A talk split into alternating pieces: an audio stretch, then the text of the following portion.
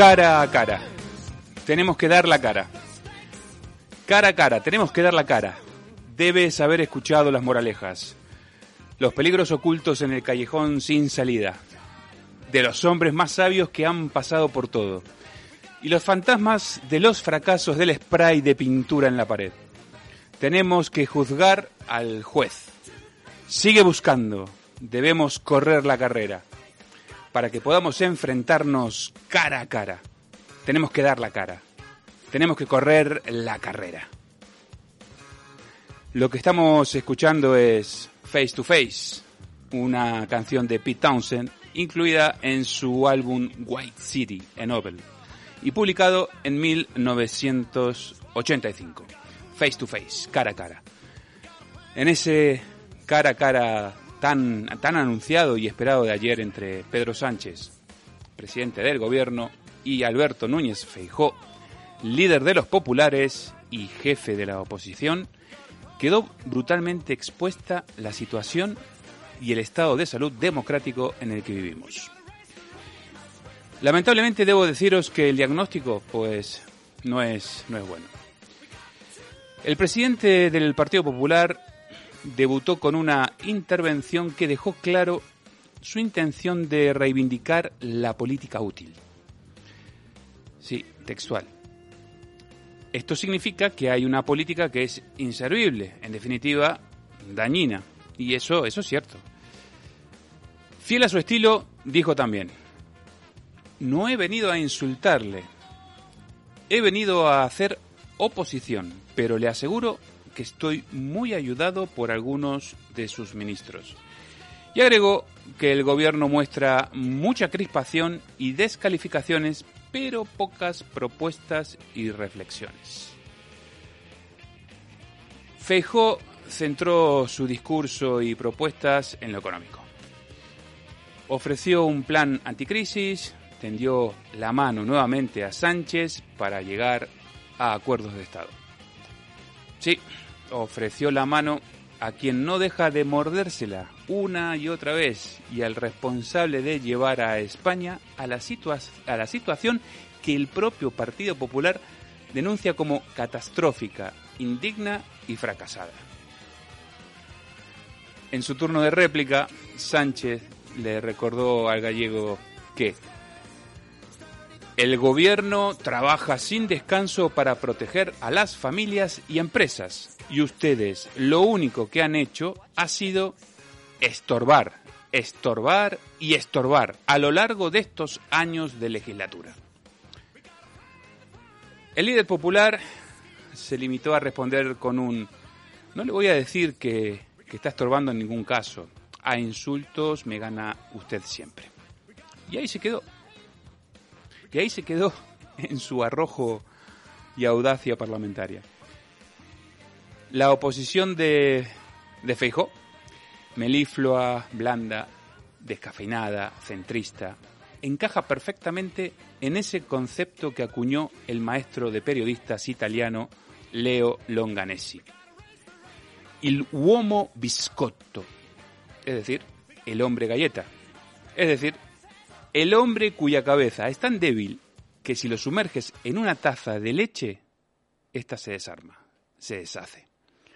Es el conformista, el acomplejado, el tibio, el mediocre, que tarde o temprano se convierte también en responsable del desastre. Es ese face to face, ese cara a cara, donde quedó en claro que la oposición a este gobierno estorba, molesta, fastidia, y lo que sigue a ello sería, como es lógico, acabar con esa incomodidad.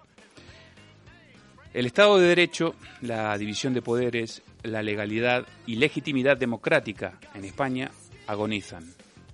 Está tocada de muerte cuando la oposición y la disidencia estorban. Ese cara a cara que dejó al descubierto las cartas y la jugada sanchista, con ese estorbar, estorbar y estorbar, que se suma al ruido, ruido y ruido del que hablábamos ayer, se volvió a repetir hoy en la sesión del Congreso. Sánchez nos brindó un nuevo aló presidente, hablando acerca de sus logros en el Consejo Europeo. Como un artista pintó un cuadro impresionista donde se observa una exitosa gestión con determinación, sensibilidad social, un gobierno unido, verde, sostenible, digital, de economía descarbonizada y que protege a las familias y empresas. Esto no lo digo yo, ¿eh? lo, lo dijo el presidente. Hay que reconocer que, con maestría, también dejó pinceladas del nuevo marco de entendimiento con Marruecos, transparente, dialogante y en comunicación permanente, sin olvidar la guerra de Putin. Como si no, el personaje casi protagonista del cuadro, invocado infinidad de veces como único responsable de las dificultades en la recuperación económica, de la inflación y el hambre que acecha entre los condenados de la tierra. Abascal, como Hans Christian Andersen en su cuento El traje nuevo del emperador, ha sido como el niño que se atrevió a decir lo que veía, que el rey iba desnudo. Como ese niño que decía la verdad acerca de lo que veía, el líder de Vox se atrevió a decir que las cumbres internacionales del rey Sánchez son papel mojado, que está divorciado de la realidad, que millones de españoles no pueden pagar los carburantes y los impuestos ideológicos, que él y sus socios son fieles creyentes en la religión climática, de las políticas globalistas, dependientes y progresistas, y que sufrimos un cambio antropológico de la sociedad como consecuencia de todo ello. Lo del gobierno y sus socios hoy en el Congreso ha sido la segunda parte de ese cara a cara devaluado, inútil, del verdadero ruido que estorba los planes del gobierno progresista que dejan fuera de la sociedad a todos menos a ellos. Lo que queda en evidencia es que debemos enfrentarnos cara a cara con la realidad, seguir buscando y que tenemos que correr la carrera, como dice Pete Townsend, aunque esto sea duro y nada fácil. Soy José Paparelli y aquí empieza el quilombo.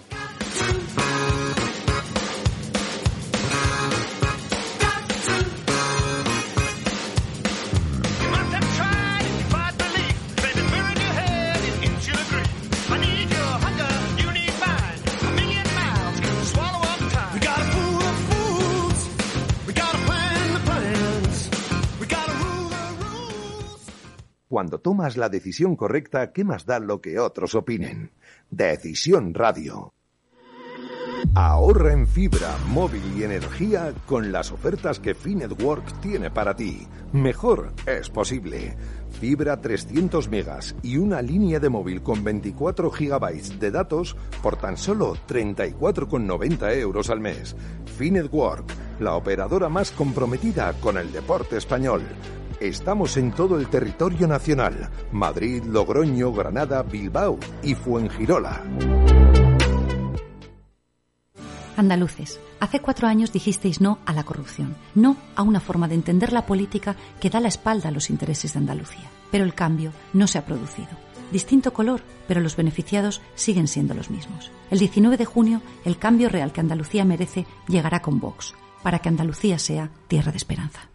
La decisión es un riesgo arraigado en el coraje de ser libres. Decisión Radio. Crome Digital, especialistas de impresión con 40 años de experiencia que nos avalan, puntualidad en las entregas y revisión previa de cada trabajo antes de imprimir. Contacta con nosotros al 914663300 o a través de nuestra web cromedigital.es. Crome Digital, recuerda, con K, especialistas de impresión.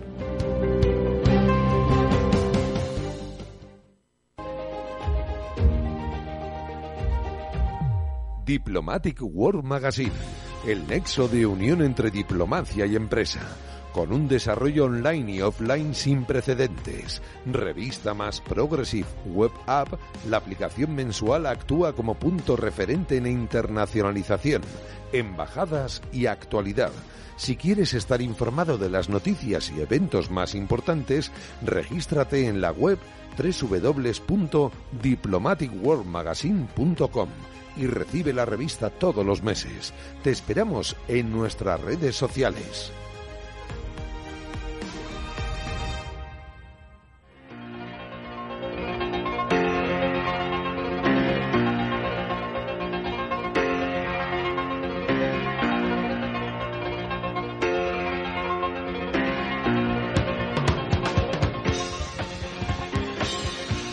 Muy buenas tardes, señoras y señores, y bienvenidos a El Quilombo.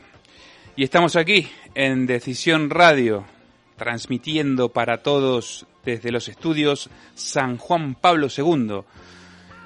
Aquí, en la Villa y Corte de Madrid, capital del Reino de España. Hoy miércoles 8 de junio del 2022. Y como dice mi amigo Luis Balcarce, un quilombo más, un quilombo más. Y cada vez más, más profundo, más, más ruidoso, que estorba cada día más, más molesto. Eh, la verdad que, que nada, que es lo que nos pasa, ¿eh? es lo que nos pasa y bueno, pues nada, hay que asumirlo. Y, y bueno, hoy tenemos un programa en el que me acompaña Gabriel de Verar, y le doy la bienvenida. Muy buenas tardes, Gabriel. Buenas tardes, una tarde más. El, una tarde el quilombo. Ahí ¿eh? estamos. Una tarde calurosa. Calurosa, mucho calor, una tarde calurosa. 30 grados hace aquí en el estudio. 30, 30 grados en el estudio, claro. Bueno, Eh, venimos en camiseta. ya, ya, ya. ya, ya. Ah, Muchos preguntan acerca de, la- de las camisas hawaianas, por eso es lógico. Aquí en este estudio, yo de invierno y verano, camisas hawaianas. ¿eh? Eh, hemos pedido un póster de una playa para adaptarnos. Sí, se hablaba de pantallas, ahí, ¿no? El típico tropical con la palmerita, el ocaso, ¿no? Y bueno, en cualquier momento venimos en chanclas y ya, es la verdad que, que sí. Bueno, Gabriel, hoy tenemos, hoy tenemos un programa en el que también van a estar con nosotros. Conectado va a estar Álvaro Peñas, ¿eh? nuestro colaborador, nuestro, nuestro amigo, nuestro hombre también de la casa de Decisión Radio eh, hablando un poquito sobre cuestiones que tienen que ver siempre con, con Europa, con la política europea. Así que siempre es bienvenido y, siempre sus comentarios acerca de, de estos asuntos aportan muchísima luz. Lo tendremos a partir de las ocho y media aproximadamente. Y eso sí, luego a partir de las nueve tenemos la tertulia. Hoy, hoy miércoles, hoy toca tertulia. Así que, Gabriel, preparado. Más allá de que tengamos el martini eh, agitado, eh, no mezclado. A, partir de las nueve la cosa se pone se pone caliente. Hoy Empiezan, rock and roll. em- empiezan los tiros. Hoy rock and roll. Que has hoy quedado, rock and roll. has quedado sorprendido, ¿no? Después de la tertulia. Y justamente nos van a acompañar Mariano Calabú Jr., eh, estará también con nosotros aquí presencialmente en los estudios, junto a Luis Sánchez de Movellán y José Luis García Castañeda, para analizar, opinar, desgranar, discutir acerca de, de este, de este día, de este día que la verdad que estuvo plagado de, de información. Y tenemos incluso hasta, hasta una última hora, ¿no? Un par, un par de última, de última, de última hora. Eh, hoy tuvimos esa sesión de control, la comparecencia de Sánchez, ¿eh? que por petición este, tuvo que informar acerca del, del Consejo Europeo extraordinario eh, y luego también, bueno, en este caso a pedido de, la oposición, dar eh, explicaciones sobre, sobre los acuerdos con Marruecos y, y, los coletazos que, que ello tuvo. ¿eh? Entonces hemos tenido una mañana a partir de las 9 muy, muy intensa en el Congreso, en donde se ha visto prácticamente de todo, se ha oído de todo, y entre esos asuntos, lógicamente, el presidente Sánchez habló acerca de sus logros, tanto en, una, en un tema como en el otro, eh, en una muestra más de esa realidad paralela en la que en la que en la que vive, vamos, y en la que mm, lamentablemente también muchos muchos este comparten esa esa realidad paralela. Eh, Gabriel, hemos visto en esa sesión de control a un Sánchez, eh, yo por lo menos lo vi exultante, muy suelto, muy va, muy, va muy sobrado este hombre. Muchos hablan acerca de, de que en realidad es un, un Sánchez en declive. Y esto es una cuestión de opinión. Yo lo vi muy, lo vi muy tranquilo, lo vi muy, muy en la de él, ¿eh? muy en la suya. No sé qué impresión te causó el Sánchez de hoy en el Congreso. Pues eh, como no tiene efectivamente, a mi modo de ver, ningún principio, ninguna moral, ningún tipo de reparo en, en hacer, decir y sostener lo que sea con tal de permanecer en el gobierno, pues efectivamente Estoy totalmente de acuerdo. Yo, yo también le veo eh, muy suelto, eh, muy seguro y, y, sin, y, sin, muchas debilidades a pesar de a pesar de todo. ¿no?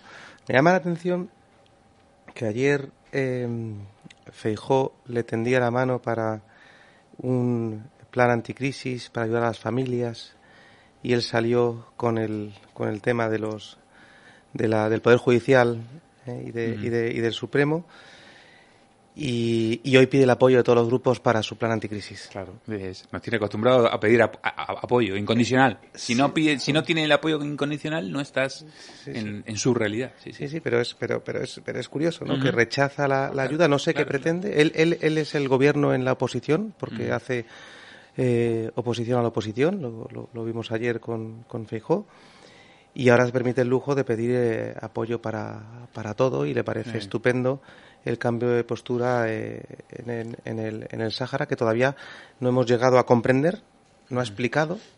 Yo no sé, yo no, no, no, no vi el debate entero, pero he visto cortes, pero no, no, no veo que cuál es el, o sea, cuál es el motivo, qué es lo que ha motivado este cambio de postura de una política eh, que tradicionalmente era absolutamente la contraria en, el, en la posición de España en el Sáhara, en el Sáhara y, y de pronto, eh, pues eh, no sé, da la impresión de que, de que aquello de Pegasus tiene algo que ver. Uh -huh. No sabemos qué es lo que tiene que ocultar. Se lo han, se lo han preguntado en, sí. el, en la sesión y él dijo que, que con, su, con, su, teléfono no tiene ningún problema. Sí, ah. eso, eso, eso lo, eso lo Pero vi. sí lo tuvo el anterior presidente. Pero lo que es curioso es que dice que no tiene ningún problema, sí. pero ha reconocido que le habían espiado.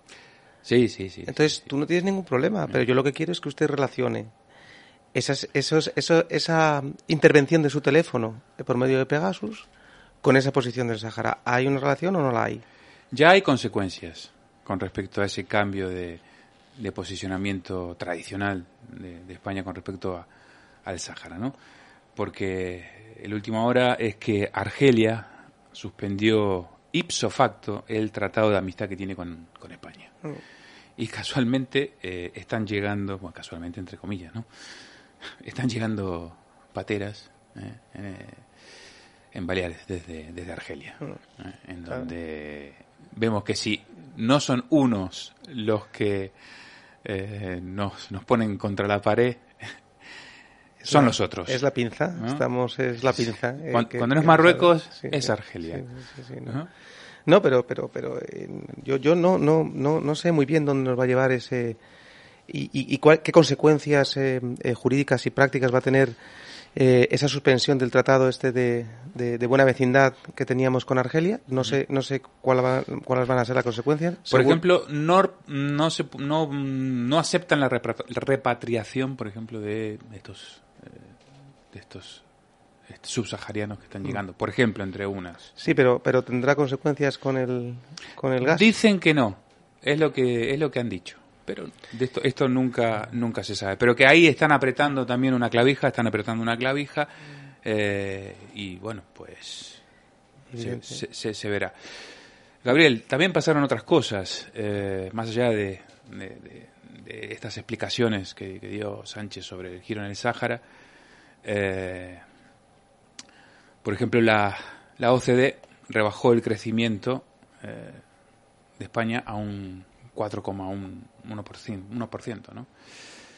Esto también es como para tener en cuenta. ¿eh? Están advirtiendo, las señales rojas no dejan de, de, encenderse y sin embargo, pues se hablan de los, de los, de los grandes logros.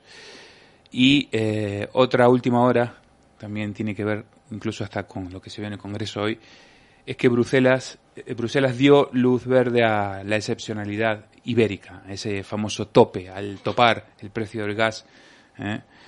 Eh, que, que, bueno, no deja de ser también casualmente, entre comillas, quizás una manita que le llega de Bruselas para que mañana se apruebe justamente pero, en el Congreso pero ya, ya veremos. la ley, yo, ley de, la, de yo es que eh, este, este intervencionismo eh, en, en, la economía no, no, no lo entiendo cómo, cómo, cómo se aplica y cómo se debe aplicar, porque eh, eh, la, las personas hacen negocio para ganar dinero. Eh, entonces, eh, yo, no, yo el gas no sube porque quiere ganar más dinero un empresario, o no solo por eso, Sube porque las materias primas suben, sube porque el coste de llevarlo y traerlo sube, sube porque hay menos o más cantidad. Entonces, a mí me hace gracia esto de, ponerle un techo al precio de, del gas. Es decir, que no sé si será tan fácil. Tardó un mes y medio Bruselas en dar el, claro, sí, ¿eh? Y casualmente llega a último momento también, in extremis, ¿eh? antes de que mañana busque el consenso para aprobar este, la, esta famosa ley anticrisis por la guerra de Putin. Mm, mm, y ya, sí, efectivamente, efectivamente. Y, y, ya veremos, ya veremos esas consecuencias y ya veremos eh, cómo son, porque si, si son eh, los, los eh, las eh, financiación o bueno la, la subvención del carburante eh, con algunos céntimos que se ha comido totalmente, la subida es proporcionada. yo lo que veo es que las familias no llegan a fin de mes, que esto sube en una medida desproporcionada. Mañana creo que es reunión del, eh, Banco Central, ¿no?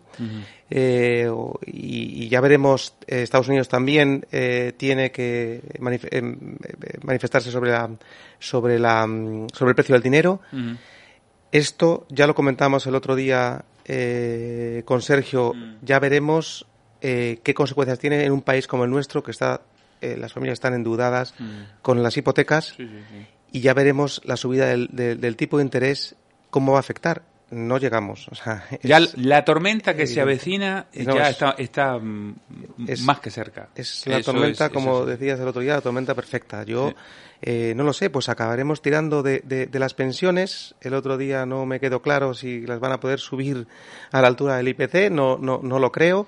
Desde luego los precios, los, los eh, salarios no están subidos a la altura del, del, del IPC, eso es, eso es evidente. Entonces, eh, todo esto es, como dices, la tormenta perfecta para que las familias españolas no lleguen literalmente a fin de mes y ya veremos los sindicatos en silencio, como, como les toca ahora. Como de costumbre, porque toca. Como de costumbre con, con, un gobierno socialista. Entonces esto, eh, no sé, no sé dónde, dónde nos lleva. Ahora viene una época de verano que, que eh, todo el mundo se va de vacaciones y lo vamos a pasar unos cuantos, otros seguramente lo van a pasar muy mal porque no se van a poder mover. Y ya veremos en septiembre qué es lo que ocurre. Otras cositas que, que sucedieron hoy, por ejemplo, Úrsula von der Leyen anunció también que, llega el hambre al norte, al norte del África. ¿eh? Ya se habla de crisis alimentaria. Eh, relacionamos esta crisis alimentaria con el con la guerra de Putin, o con la invasión a Ucrania, o como la queramos llamar.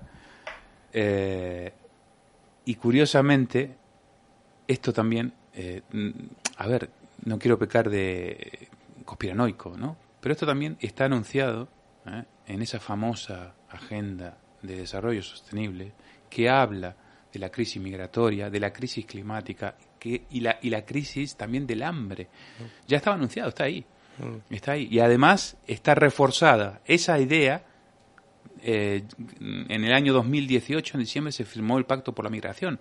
Y el Pacto por la Migración, el Pacto de Marrakech, ya hablaba de esto. Ya hablaba de esto. Curiosamente, ahora ya está el tema en los telediarios. Mm. Oficialmente está ahí. es, es, es, terrible la, la, la, la presencia. Eh, yo lo hablaba el otro día y, y, lo mantengo. El reseteo que quieren hacer con, eh, con esta Agenda 2030. Mm. Quieren eh, partir de cero, pero no para, para poner en marcha la misma máquina, sino otra máquina que se han inventado ellos con unas raíces totalmente artificiales que se han inventado ellos eh, y efectivamente cumpliéndose una tras otra todas y cada una de las etapas.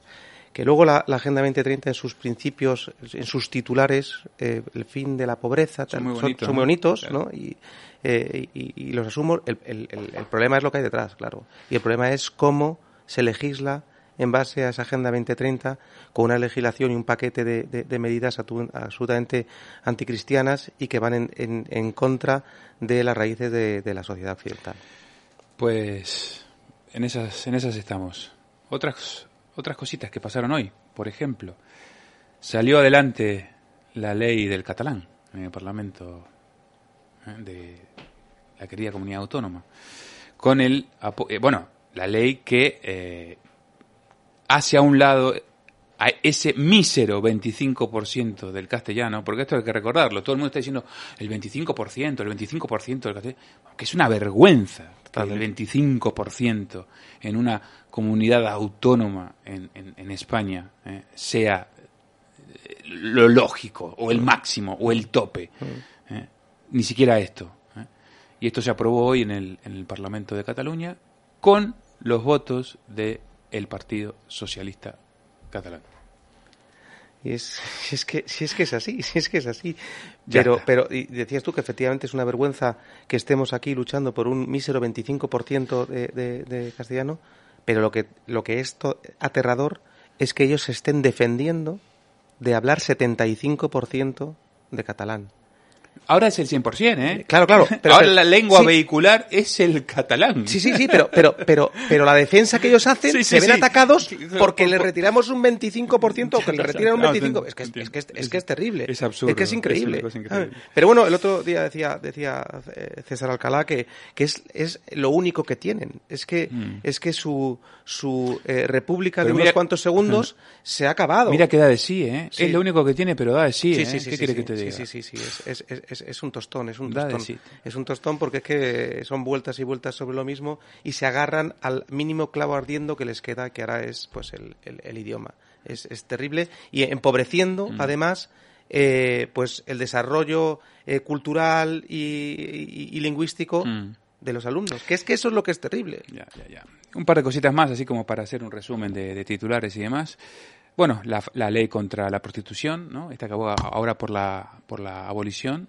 Eh, otra cortinilla, ¿no? Otra cortinita, otra, otra, otra cortina de humo, ¿no? Mientras eh, vemos lo que vemos. Y también nos enteramos que el emérito eh, no, no vuelve. No, no quiero relacionar una cosa con la otra, ¿eh? que, que, quede claro. Pero bueno, es otro de los temas, es otro de los temas del día.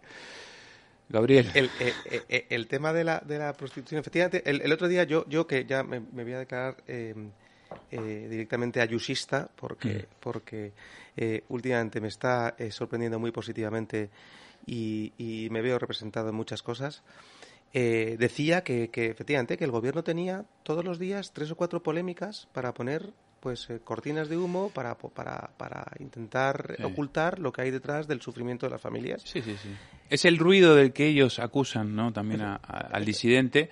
Esto sí es ruido. Efectivamente, Esto sí efectivamente no me cabe ninguna duda. Y luego también es curioso que, que, quienes, quienes eh, consideran que el cuerpo de la mujer es de ella, de repente ahora pues eh, no quieren que el cuerpo de la mujer sea de ella, porque la prostitución supongo que no tiene que ver con la titularidad del cuerpo. ¿no? Que no voy a ser yo quien, quien defienda la prostitución, pero que es curioso este, este, este debate, ¿no? Cuanto menos curioso, por, mm. por ser suave. Sí, sí, sí, Hay que recordar, Gabriel, que a esta hora estamos pagando 185,45 euros el megavatio mm. hora. Mm. En la calle estaban los sindicatos cuando estaba en 70 con Rajoy. Bueno, Gabriel, vamos a, a la pausa de publicidad y seguimos aquí en el Quilombo, en Decisión Radio. Ahí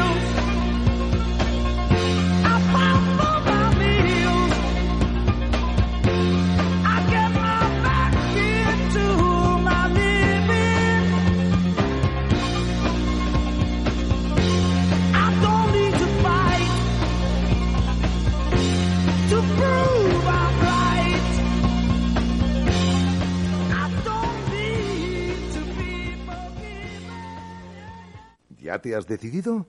Atrévete ahora con la boca del lobo. ¿Quieres hacer despegar tu negocio? Nosotros sabemos cómo hacerte llegar a lo más alto.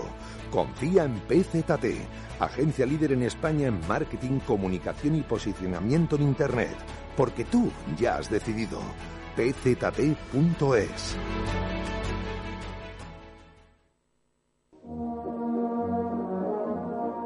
Todas las semanas, aquí en Decisión Radio, una hora con la historia, hablando de lo que más nos gusta, de historia. Todas las semanas, el que les habla, Javier García Isaac, y cómo no, con Don Pío Moa. No lo olviden, una hora con la historia, aquí en Decisión Radio, Javier García Isaac, el que les habla, y el historiador Pío Moa. Un lujo tenerle en esta casa.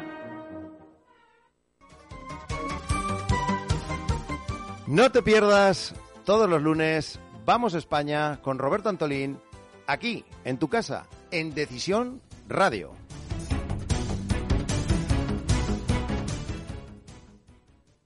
Andaluces, hace cuatro años dijisteis no a la corrupción, no a una forma de entender la política que da la espalda a los intereses de Andalucía. Pero el cambio no se ha producido. Distinto color, pero los beneficiados siguen siendo los mismos. El 19 de junio, el cambio real que Andalucía merece llegará con Vox, para que Andalucía sea tierra de esperanza. La decisión es un riesgo arraigado en el coraje de ser libres. Decisión Radio.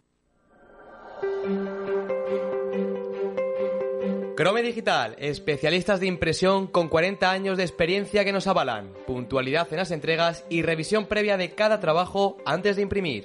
Contacta con nosotros al 914663300 o a través de nuestra web cromedigital.es. Crome Digital, recuerda, con K, especialistas de impresión.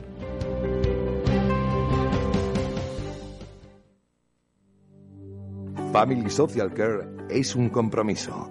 Damos a nuestros clientes un trato personalizado, ajustado a sus necesidades reales. Ayuda a domicilio y servicio doméstico gestionado desde un doble punto de vista, humano y profesional. Te esperamos en familysocialcare.com.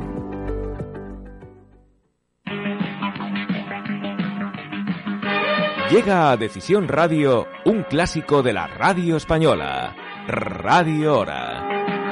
Desde el lunes 16 de mayo, de 6 a 7 de la mañana, toda la actualidad de España y el mundo, y como siempre, la hora exacta, minuto a minuto. Creado por Enrique Dausá, dirige y presenta Gerardo Quintana. Radio Hora informa más y mejor en menos tiempo.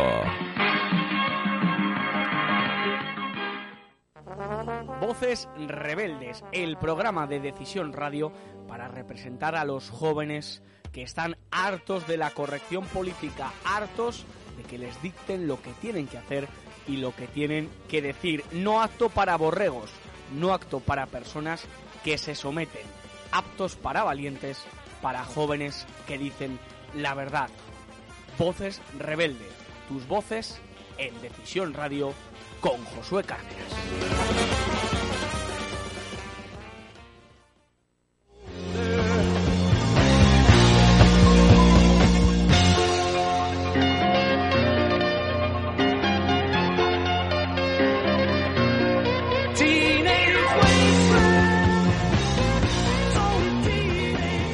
Seguimos aquí en el Quilombo y en Decisión Radio.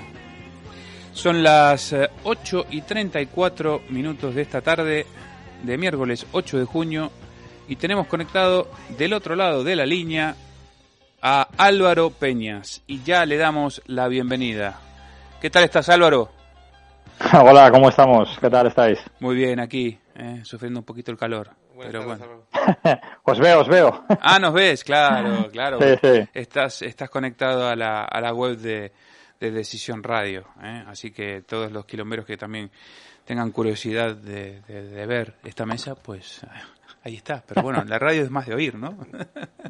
De ver tus camisas, José, de ver- de ver tus Ah, camisas. de ver mis camisas.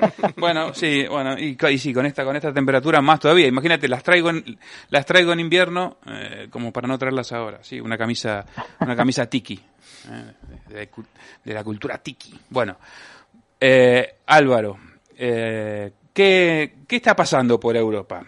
Tú sabes bastante, bastante acerca de lo que pasa por Europa, pero yo te quiero llevar, eh, centrar eh, a- en- a- hacia un terreno en, en concreto, eh, que es el de, el de la superioridad moral de la izquierda, eh, del, del doble, del doble rasero, eh, que nos tiene Ujú, a- ujú. acostumbrado a la, la corrección política. Y lo hago porque, porque tú has publicado también un artículo en el Correo de España eh, sobre un personaje que yo, la verdad que no lo conocía y que me ha, me ha- me ha sorprendido, que es Thierry Bouclier. Como aquí bien me dice mi amigo hispano-francés Gabriel Verar, ¿no? Es así, el apellido de... Bouclier. Bu- ahí está, ahí está. El artículo se titula La izquierda puede romper, destruir, quemar y atacar impunemente. Cuéntanos, Álvaro, quién es, eh, quién es Bouclier eh, y de qué va, de qué va la cosa. Sí, para, para mí también era un personaje desconocido realmente, pero bueno, como, como sabes, eh, eh, la página francesa Info con la que con la que colaboro muy a menudo, es verdad. bueno, pues eh, hace mucha hace mucha labor en difundir libros, en, en presentar autores poco conocidos, aunque bueno, este hombre en Francia, como se puede ver en, en, el artículo, ya ha publicado varios varios libros. Pero bueno, es un abogado y sobre todo lo que hace es un recorrido en este nuevo libro. Lo que hace es hacer un recorrido sobre esa violencia de la izquierda, ¿no? Y cómo esa violencia, pues, eh, siempre es justificada o es consentida, mientras que cuando la violencia viene de la, vamos a llamar la derecha, pues es todo lo contrario, ¿no? Pero realmente es, es un tema, es un tema interesante porque aparte es un tema, es una realidad, ¿no? Lo hemos visto una y otra vez, que, que, las diferencias son enormes y que, bueno, la violencia de ciertos grupos, eh, al, en el momento que tienen la etiqueta de ser grupos de izquierdas, pues parece que está completamente pues permitida o bueno es que es incluso consentida tolerada incluso en muchas ocasiones es alabada incluso no por esos medios de comunicación que luego alzan la voz a, la mínima no ante algo que ellos consideren que va en, va en su contra. Entonces bueno es, es un tema interesante y creo que creo que bueno esta es el libro desgraciadamente de momento no está en español solamente está en francés pero creo que sería sería sería desde luego sería muy bueno poder disfrutar de ese libro en nuestro idioma. Sí, el libro se llama La izquierda o el monopolio de la violencia. Y, por lo que tú cuentas, eh, es algo que, por lo menos en Occidente, ya se viene, vamos, se viene viviendo, ¿no? Se viene sufriendo, se viene blanqueando a, la izquierda, a la extrema izquierda, al comunismo, incluso, incluso, incluso lo que es el terrorismo y las acciones terroristas de la izquierda desde hace mucho tiempo, ¿eh? desde hace mucho tiempo. Sí, como, como se, han presentado ciertas cosas como un conflicto, etcétera, etcétera. se ha metido incluso hasta en la cultura popular, y te estoy hablando desde los años eh, 60, ¿eh? desde los años 60 del siglo pasado hasta, hasta hoy, ¿no? Entonces, eh, Bucler habla de un doble rasero, ¿no? Entonces, es interesante esto mm, que, que tú cuentas porque, porque también incluso te recuerda, ¿no? Que el origen de derechas a izquierda viene de esa famosa asamblea, ¿no? De la revolución, de la revolución, francesa y que ya desde entonces ¿eh? aparecen los buenos y los malos, ¿no? Los buenos, los buenos son eh, los revolucionarios de izquierda y los malos son eh, los que están en contra. Los que están en contra. que ya son los reaccionarios, los malvados, ¿no? Los que quieren volver a la oscuridad y a la época tenebrosa, ¿no? Sí, fíjate, eh, mira, Álvaro, te, te, lo te la dejo picando, te dejo picando el, te dejo picando el balón, porque hoy en el Congreso, en la sesión de control, se volvió a hablar una y otra vez acerca de la reacción y de los reaccionarios, ¿eh? utilizando justamente este lenguaje. ¿Eh? que está totalmente blanqueado, y se acusó nuevamente, no, no, Vox ya es la ultraderecha, y la ultraderecha ya es casi, eh, vamos, que es, es, es, está, está totalmente cosificada, ¿no? Ya ser de ultraderecha ya estás cosificado. Pero incluso se, Sánchez y Rufián y, este, si mal no recuerdo también Echenique, hablan hoy de la reacción y los reaccionarios. Es este mismo lenguaje y se referían al partido, al partido popular. sí, bueno, porque claro, eh, menos cuando vota lo que ellos quieren, que es en muchas ocasiones, eh, pero enseguida vuelven a, mandar ese mensaje, ¿no? Y sobre todo por la posible Vamos a ver lo que pasa en las elecciones el 19 de junio. Pero bueno, lo que se está hablando mucho de que, de ahí saldría un gobierno de coalición entre el Partido Popular y Vox. Evidentemente, bueno, pues eso hay que atacarlo. Eh, el lenguaje, es que el lenguaje es fundamental, es algo que realmente deberíamos tener claro. Y realmente, además, en, muchísimas cosas, incluso sin darnos cuenta, estamos cayendo continuamente en ese lenguaje que nos ha, que nos ha impuesto, ¿no? Esa izquierda violenta, esa izquierda revolucionaria, que al final ha logrado imponer su discurso y, bueno, mucha gente asume ese discurso sin pensar ¿no? en ello. Mira, y te voy a poner un, buen ejemplo. Eh, creo que fue ayer, sí, ayer por la noche estaba viendo eh, la alternativa de, Canal 7NN. Sí. Y estuvieron hablando de lo que ha ocurrido con Sacabat en Cataluña, ¿no? Toda la, la, violencia que surge por parte de los separatistas. Y bueno, en un momento dado, uno de los que está, de los contertulios en la mesa, pues se pone a hablar de, del fascismo, que el fascismo significa eh, imponer tus ideas por la violencia, etcétera, etcétera, ¿no? Y otros dicen, bueno, pues esto es lo que hace la izquierda, bueno, también la derecha. Empezaron con ese debate. Pero claro, mi pregunta, yo según lo estaba escuchando, claro, mi pregunta era, pero vamos a ver, ¿cuándo nace el fascismo? El fascismo nace, eh, bueno, como se ponemos a, ¿Cuándo y por qué? fundador del fascismo. Claro. Sí, bueno, ¿cuándo y por qué? Una, una, de las, una de las razones por las que nace es una, una hacer frente con las mismas armas a, a esa izquierda revolucionaria, al comunismo, al anarquismo, etcétera. Pero claro, la violencia política, la violencia política no la inventa Mussolini, no la inventa el fascismo. La violencia política viene de mucho antes. La violencia política viene incluso, bueno, empecemos por los movimientos anarquistas. ¿Cuántos políticos mataron los movimientos anarquistas? ¿Cómo era su forma de lograr hacer un cambio político? ¿Cómo se impone la revolución rusa? Es decir, y sin embargo, cuando pensamos en imposición violenta de una ideología, nadie dice, no, pensemos en Lenin, pensemos en, en el comunismo, pensemos en anarquismo. No, no, no. Pensemos en Mussolini. Sí, sí, sí. Que empezó 30 años, que empezó 30 años después, vamos a decir, por decir, no son 30, pero bueno, es por decir una, por decir una, una, una Sí, sí, fecha, ¿no? sí, Por sí. decir unos años, una, una comparativa. Sí, sí, sí. Entonces, es realmente curioso, pero eso es porque realmente e- ellos han hecho, han hecho eso para blanquear toda su violencia y para, evidentemente, como desprestigio a cualquiera que les lleve la contraria. Recordemos que es en la, creo que es en el comité cuando se, se establece aquella estrategia de crear los frentes populares, los frentes antifascistas, es decir, todo aquel que esté en contra de lo que quisiera hacer el Partido Comunista de turno, que evidentemente era un títere a las órdenes de, de- de Moscú, pues era un fascista. Sí, sí. Y sin embargo, ese lenguaje, ese lenguaje lo hemos asumido todos.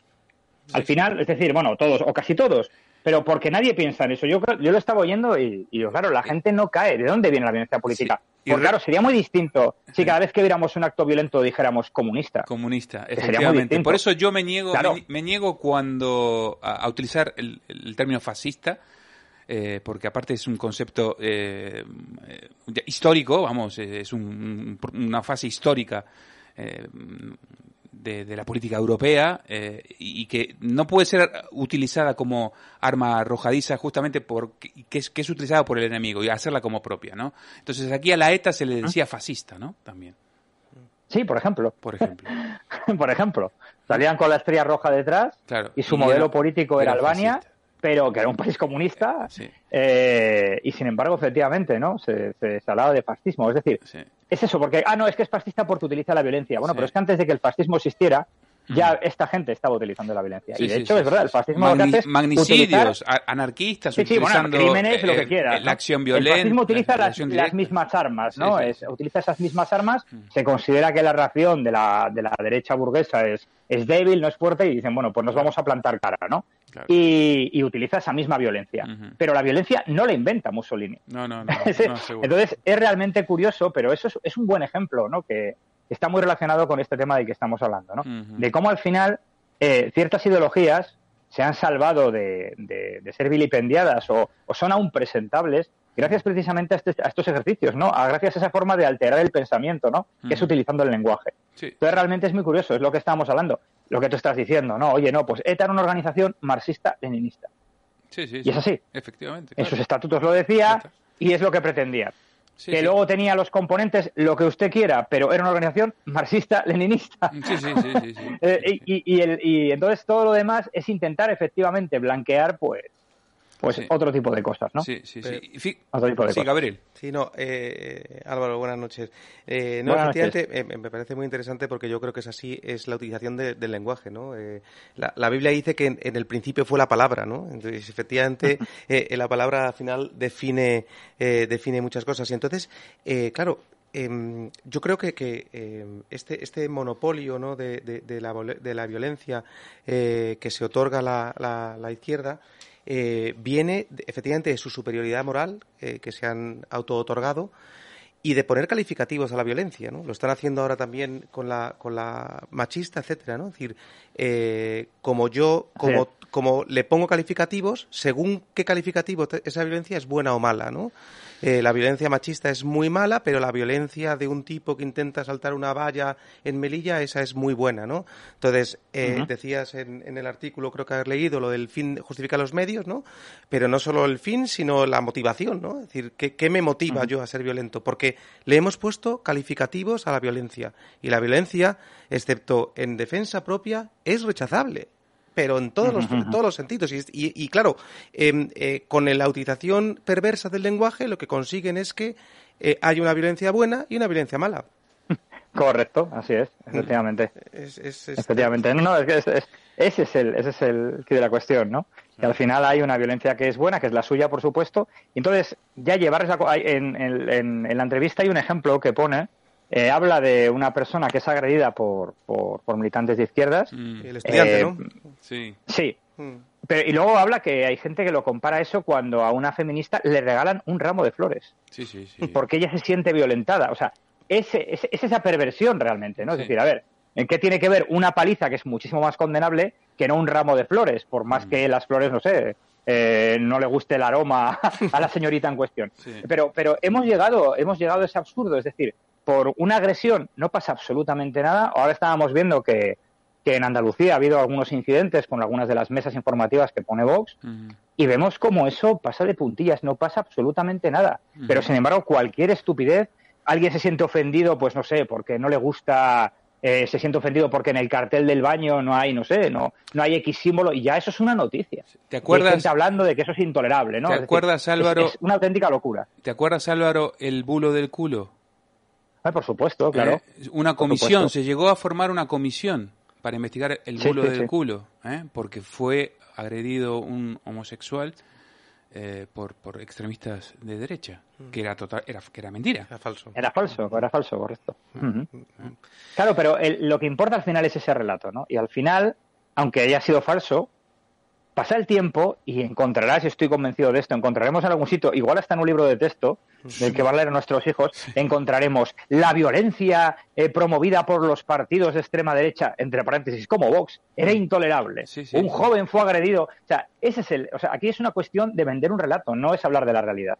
Bueno, en los Y libros, están continuamente vendiendo el relato en los libros Sí, de texto los libros es tremendo. es tremendo, ¿eh? Lo has visto, ¿no? Claro. ah, eh, el tremendo, tema de la claro extrema derecha y ponen en un mapita de Europa lo ponen a Vox. es en terrible. Italia la Lega. de la- eh, Pero, no sé. pero, fija, pero fíjate también, Álvaro, los, las diferencias de los scratches en uno y otro bando. ¿eh? Cuando, cuando, cuando eran ellos, pues estaba legitimado y había que hacer, y es que era muy legítimo.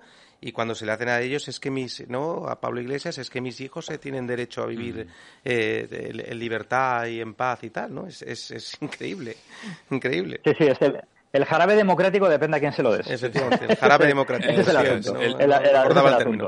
el- doble rasero. Pues eh, para eso está la batalla cultural. ¿eh? Y desde, desde estos micrófonos eh, lo hacemos día a día y yo creo que es, es fundamental dar la batalla cultural. Bueno, Álvaro, eh, has publicado también hoy otro artículo Sí. eh, que se titula En la política rusa domina el argumento de la fuerza, no la fuerza del argumento. Y es una entrevista que le has hecho tú al coronel Tomás Kosminder, que es eh, doctor en filosofía, director del Instituto de Ciencias de la Seguridad y profesor de la Academia de Justicia, y con anterioridad director del Instituto de Seguridad del Estado y profesor de la Universidad Nacional de Defensa de Varsovia. Enhorabuena, ¿eh? Menudo personaje, madre mía. Sí, no, es una, es una... Gracias a, como sabes que tengo muy buena relación con el viceministro de Justicia polaco, bueno, Sí. pues me, me indicó, me, le pregunté por alguien que pudiera tocar, aunque, aunque es muy comedido en ciertos temas militares, es cierto Sí. que ha preferido, ha preferido entrar. Pero, pero bueno, sí, sí, es una persona, es una persona bastante interesante. ¿Qué, y, qué te contó? ¿Qué te bueno, contó? Su opinión, su eh, opinión es para tener en cuenta. Sí. Bueno, eh, claro, realmente hablamos de varios asuntos. Un tema es, desde luego, la, la situación, por supuesto, la guerra de Ucrania. No hay, no hay, y sobre todo para Polonia es muy importante esa guerra. Eh, ahí le pregunto varias cosas. Una es, por ejemplo, bueno, pues eh, sabes que entre ucranianos y polacos ha habido históricamente pues bastante mala sangre, ¿no? Sí. Sobre todo por lo, lo sucedido durante la Segunda Guerra Mundial, ¿no? Eh, y bueno, parece que eso pues está, se está dejando de lado y ahora hay una relación realmente nueva entre ambos países, ¿no? Y bueno, el- efectivamente el, el coronel decía que sí, que, que mm, Ucrania está forjando su identidad sin tener que recurrir, bueno, pues a una historia en la que, por ejemplo, se enfrentaba a los polacos, ¿no? Entonces, bueno, es, es curioso, es una, yo creo que es una buena noticia porque yo creo que son pueblos que por su situación estratégica al final tienen que ser, tienen que ser aliados porque sus problemas vienen de- vienen del mismo sitio. Y, y, bueno, también hablamos lógicamente de la reforma del ejército polaco, que es, que es muy importante, que ha sido anterior a esta guerra, es decir, los polacos ya, ya estaban pre- estaban viendo que esto, que esto se avecinaba. y, luego también, también una cosa que es importante, pues entender la postura de los polacos ante Rusia. ¿Por qué? Porque hemos visto, eh, bueno, cuando eh, vives o has estado en Polonia, pues entiendes muchísimas cosas, ¿no? Sí, hay, hay algo que a mí me, me, llamó la atención, es que en un momento, si no me equivoco, eh, dice algo así como que luego de esta, de, esta guerra, eh, Ucrania nacerá, nacerá, nacerá otra Ucrania o algo por el estilo, ¿no? Creo que dice algo por el estilo, ¿no? Álvaro. Pues lo hemos, lo hemos perdido, lo hemos perdido. Bueno, eh, nada, estábamos, estábamos conversando con, con Álvaro, con Álvaro Peñas acerca de, de esta entrevista que, que le ha hecho a este, a este polaco, que la verdad que me pareció, me pareció sumamente interesante, ¿no? Porque este hombre da una visión desde, desde su lugar, eh, una visión de polaca, acerca, acerca de la guerra y el conflicto. Entonces Álvaro también eh, le pregunta acerca de varios asuntos y entre ellos, por ejemplo, en algún momento, no lo, no lo encuentro ahora, pero en algún momento él habla acerca de que eh, esto, mm, digamos, la Ucrania que hemos conocido, pues eh, quizás eh, deje de, deje de existir y mm, sea otra cosa a partir de a partir de esto que estamos viendo. Yo creo que no hace falta ser muy inteligente como para ver que realmente la situación geopolítica ha cambiado y la, la, situación concretamente en, en, Ucrania pues ya no es lo que lo que era. Entonces, no sé si lo podemos recuperar a Álvaro, no, parece que no. Bueno. Pero en cualquier caso, eh, eh, sí, efectivamente, la, la, Ucrania que, que, aparecerá después de la guerra, desde luego, eh, beberá de esa resistencia que ha que ha, que ha manifestado, ¿no? Y esto yo creo que, que va a imprimir un, un, carácter a, ese, a ese pueblo, ¿no? Sí, será otra cosa, será otra cosa, evidentemente, sí. Pero es curioso, claro, la, la, percepción de, de, este artículo súper interesante es que, claro, Polonia, em, el temor eh, de Polonia a Rusia es, claro, es, es, lógico y evidente, ¿no? Ya, ya invadida eh, en, la primera motivo de la Primera Guerra Mundial, ¿no? por, la invasión, Pero luego em, es curioso que, que cuando Rusia eh, invade en el 39 la mitad de Polonia, sí, sí. Mm, por la Segunda Guerra Mundial justamente eh, parece como que fue Hitler, ¿no? El primero de septiembre que levantó, está la famosa foto, ¿no? Que levanta ahí la frontera, eh, la barrera de la frontera y ahí empieza la Segunda Guerra. Sí, sí, pero del otro lado estaban los rusos también entrando por Polonia. Efectivamente, ya, ya había, ya había, ¿no? Y ahí, y ahí eh, nadie, nadie movió un dedo, ¿no? Y durante 70 años ha estado invadida por, por Rusia y, y, tampoco ha habido una, una reacción así eh, que hayamos. Entonces, claro, eh, cuando dice aquí que, que eh, le pregunta a Álvaro que, que, pues bueno, que, que, está despertando, ¿no? Le dice Europa está despertando, ¿no? A, al, al, peligro que podía suponer Rusia, pues Polonia ya estaba preparada, claro, porque ya se estaba armando antes de este conflicto. Sí, sin embargo, cuando le pregunta acerca de, de de la repercusión que puede llegar a tener esto en el, en el resto de Europa, eh, pues eh, no es tan eh, no, está, no, es tan certero, no es tan mm. no, no hay algún hay dudas. Él dice creo que el despertar de la Europa se produce en una dimensión limitada. ¿no? Una cosa es para la Europa occidental, sin, sin duda, y otra cosa es para la Europa oriental, que sí que sí ha sufrido en carne mm. en carne propia lo que fue lo que fue el imperialismo ruso. ¿no? Tenemos a Álvaro de vuelta, vamos, vamos con él. Álvaro, ¿qué tal? ¿Te me he quedado hablando solo. no me digas, aquí te hemos perdido. Mira, bueno, de ahí te recuperamos. Nos has dejado huérfano. Sí, os, he dejado, me imagino que estaba hablando de lo de la partición de Polonia, ¿no? y luego ahora he visto que estabais retomando el artículo. Efectivamente, sí, hemos retomado el artículo, así que nada, quería más, tal vez que nos cierres un poco, un poco tú. Eh, lo que estaba comentando con, con, Gabriel era que justamente que al final tú le preguntas acerca de, si esta guerra despertó en Europa, bueno, una nueva realidad, despertó Europa a una nueva realidad.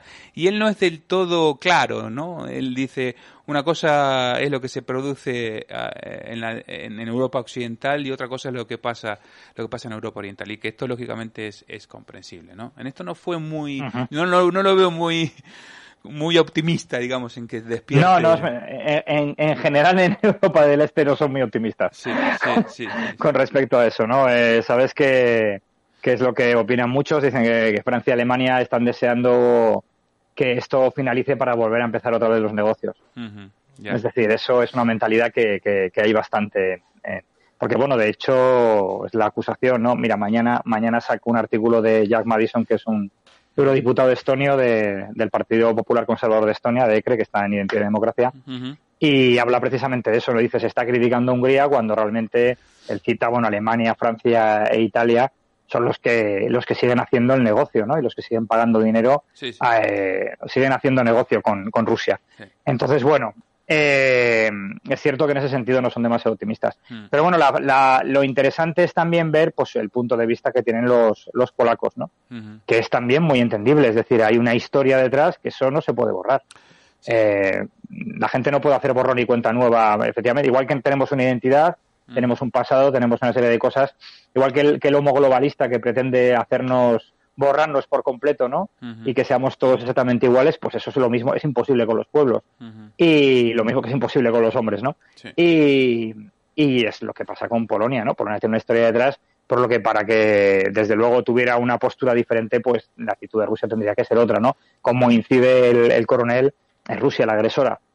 y, bueno, y esto ha sido, no ahora, esto no es nada nuevo, ¿no? Él, va hablando históricamente de los últimos tres siglos. Entonces, claro, es muy complicado plantear que se pueda tener otra opinión, ¿no? A veces es muy... Y, y, también son entendibles, pues, hmm. que yo entiendo que, y, muchísimas cosas no puedo, puedo, no compartir respecto a la OTAN, pero yo entiendo que en esos países la ven como algo necesario. Claro, claro.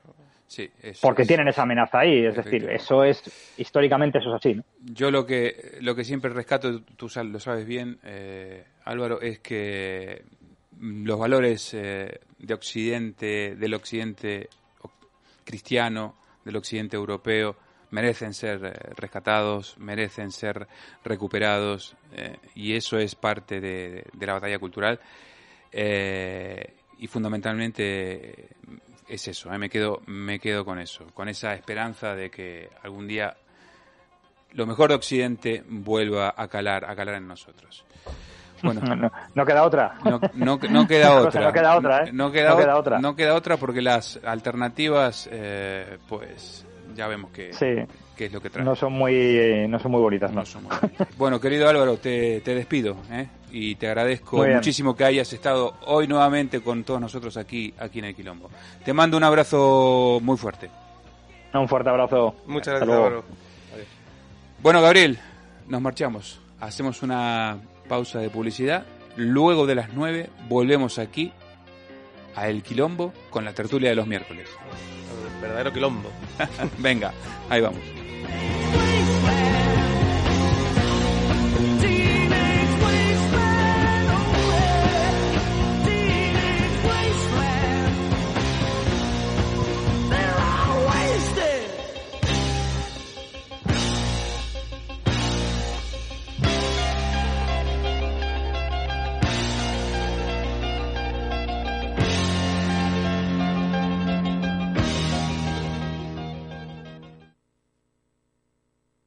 Editorial Actas es una referencia indispensable para todos aquellos lectores que sienten inquietud por conocer nuestro pasado, aquellos que como el que fuera controvertido canciller de Inglaterra piensan que la historia hace a los hombres sabios.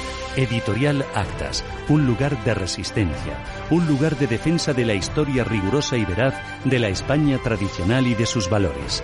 Editorial Actas, siempre en grandes superficies o en tu librería habitual. Consulta nuestras novedades en actashistoria.com.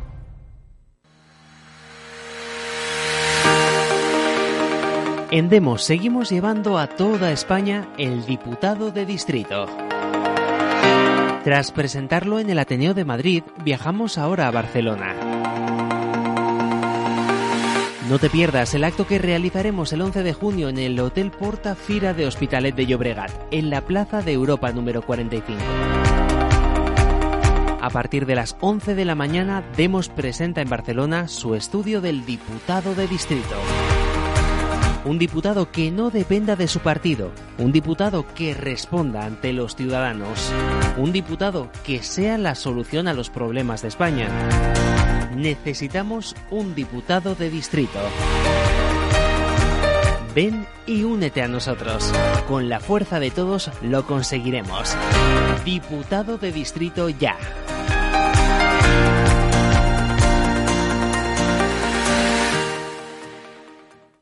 Escúchanos en Madrid en el 102.1. Un 76, rapidez y eficacia. Todo tipo de obras y proyectos, peritaciones, dirección de obras, informes y valoraciones. Somos especialistas en edificación, urbanización, obra industrial, rehabilitación y todo tipo de reformas en su hogar o local. Jun 76, una empresa familiar a su servicio. Conózcanos en www.jun76.es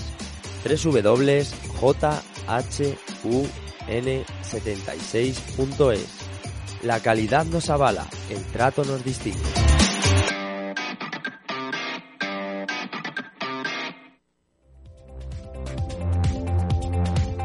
Hola, soy Mónica Vergara y os espero en Vergara en compañía todos los fines de semana. Recordad, de 5 a 6 y media.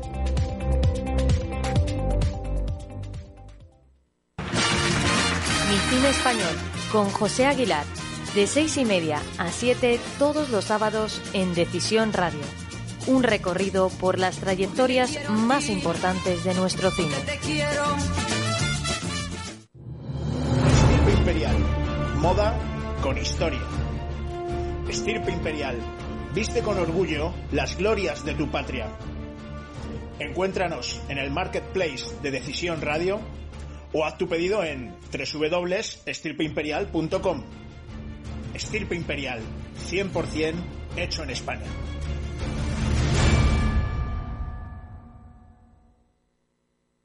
Andaluces, hace cuatro años dijisteis no a la corrupción, no a una forma de entender la política que da la espalda a los intereses de Andalucía. Pero el cambio no se ha producido. Distinto color, pero los beneficiados siguen siendo los mismos. El 19 de junio, el cambio real que Andalucía merece llegará con Vox, para que Andalucía sea tierra de esperanza.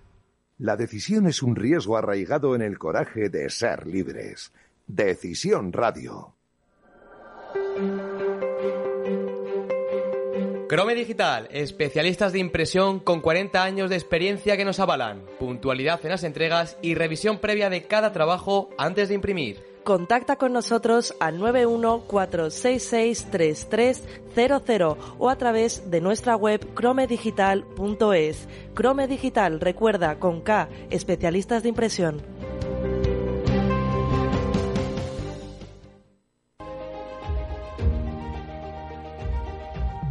Diplomatic World Magazine, el nexo de unión entre diplomacia y empresa, con un desarrollo online y offline sin precedentes. Revista más progressive web app, la aplicación mensual actúa como punto referente en internacionalización, embajadas y actualidad. Si quieres estar informado de las noticias y eventos más importantes, regístrate en la web www.diplomaticworldmagazine.com y recibe la revista todos los meses. Te esperamos en nuestras redes sociales.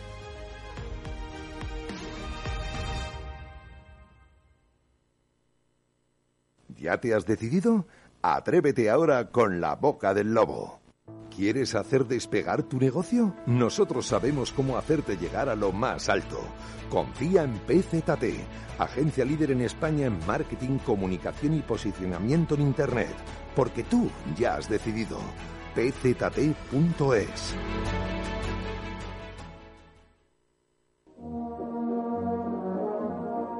Todas las semanas, aquí en Decisión Radio, una hora con la historia, hablando de lo que más nos gusta, de historia. Todas las semanas, el que les habla, Javier García Isaac, y cómo no, con Don Pío Moa. No lo olviden, una hora con la historia, aquí en Decisión Radio, Javier García Isaac, el que les habla, y el historiador Pío Moa. Un lujo tenerle en esta casa. No te pierdas todos los lunes Vamos a España con Roberto Antolín, aquí, en tu casa, en Decisión Radio.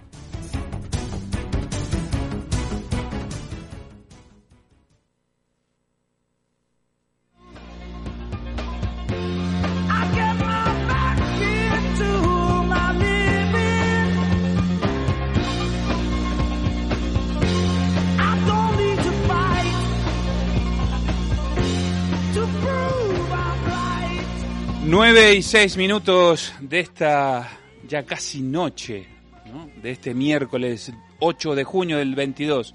Casi noche porque todavía aquí en Madrid por lo menos, no, no me atrevo a decir que, que esté el sol, pero por lo menos no este, hay mucha luz, muchísima claridad.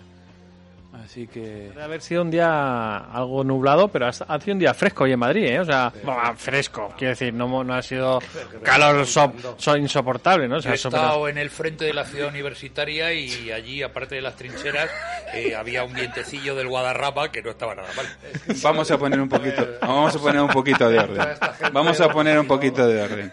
¿Eh? Porque para los que no, este, no nos están viendo, eh, y lógicamente nos están escuchando porque esto es radio, voy a, voy a presentar a, a la mesa, ¿eh? a la mesa, a la tertulia del quilombo de los miércoles.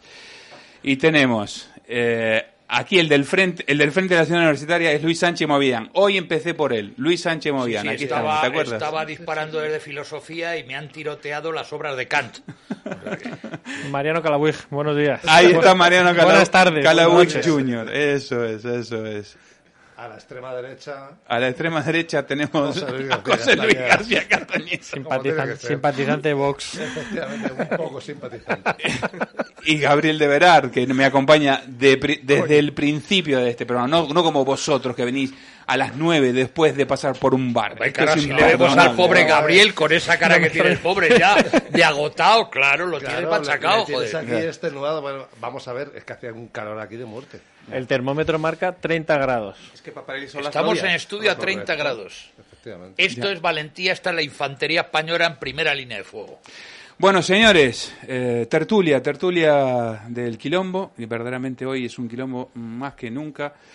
La mañana empezó movidita, empezó con, con la sesión de control, con la comparecencia de- del presidente Pedro Sánchez a petición propia para informar acerca de su gran logro en el Consejo Europeo Extraordinario de los días 30 y 31 de mayo del 22 y además compareció por petición del Partido Popular eh, para que dé explicaciones acerca del acuerdo con Marruecos y las consecuencias que ello ha ocasionado en la relación con Argelia. ¿Qué tal? Ese, ese es el contenido de la mañana de la mañana de hoy. Eh, Luis, paso bus para allá. Eh, esto es un... Hombre, vamos a ver, yo Luis- a Luis lo tiene primera, preparado aquí. a primera preparado. hora de la tarde yo veía que Argelia había suspendido la importación de, de objetos de todo tipo, incluida la carne de vacuno, que era el mayor recipiendario de España, que había suspendido lo- todo tipo de importación, aunque no era oficial, no había habido una declaración oficial, pero sí se había, sí, sí sabía, concretamente por parte de la gente que exportaba productos a Marruecos, y nos desayunamos horas después con que se ha roto por parte de Argelia el tratado de amistad con ese país, con lo cual lo tenemos eh, francamente fastidiado. Nos hemos merendado, esa fue la última hora, eh, lo de Argelia. Argelia suspendió ipso facto el tratado que tenía de amistad con España, pero eso sí, no suspendió la exportación de inmigración ilegal, porque están llegando pateras a, Baleares, ¿eh? cuya proveniencia es Argelia. Pateras que llegan eh, apoyadas por las ONGs que no, es decir, que no, no vienen directamente de Argelia. Es decir, esta gente se monta en una patera, llega un barquito de Open Arms y toda esta gente, las recoge y las acerca a Lampedusa y como Lampedusa ya no es un destino adecuado, las pone en nuestras costas. Mira que lo petaron Lampedusa, ¿eh? y le costó el cargo a, a- a Salvini. A pero bueno, Salvini.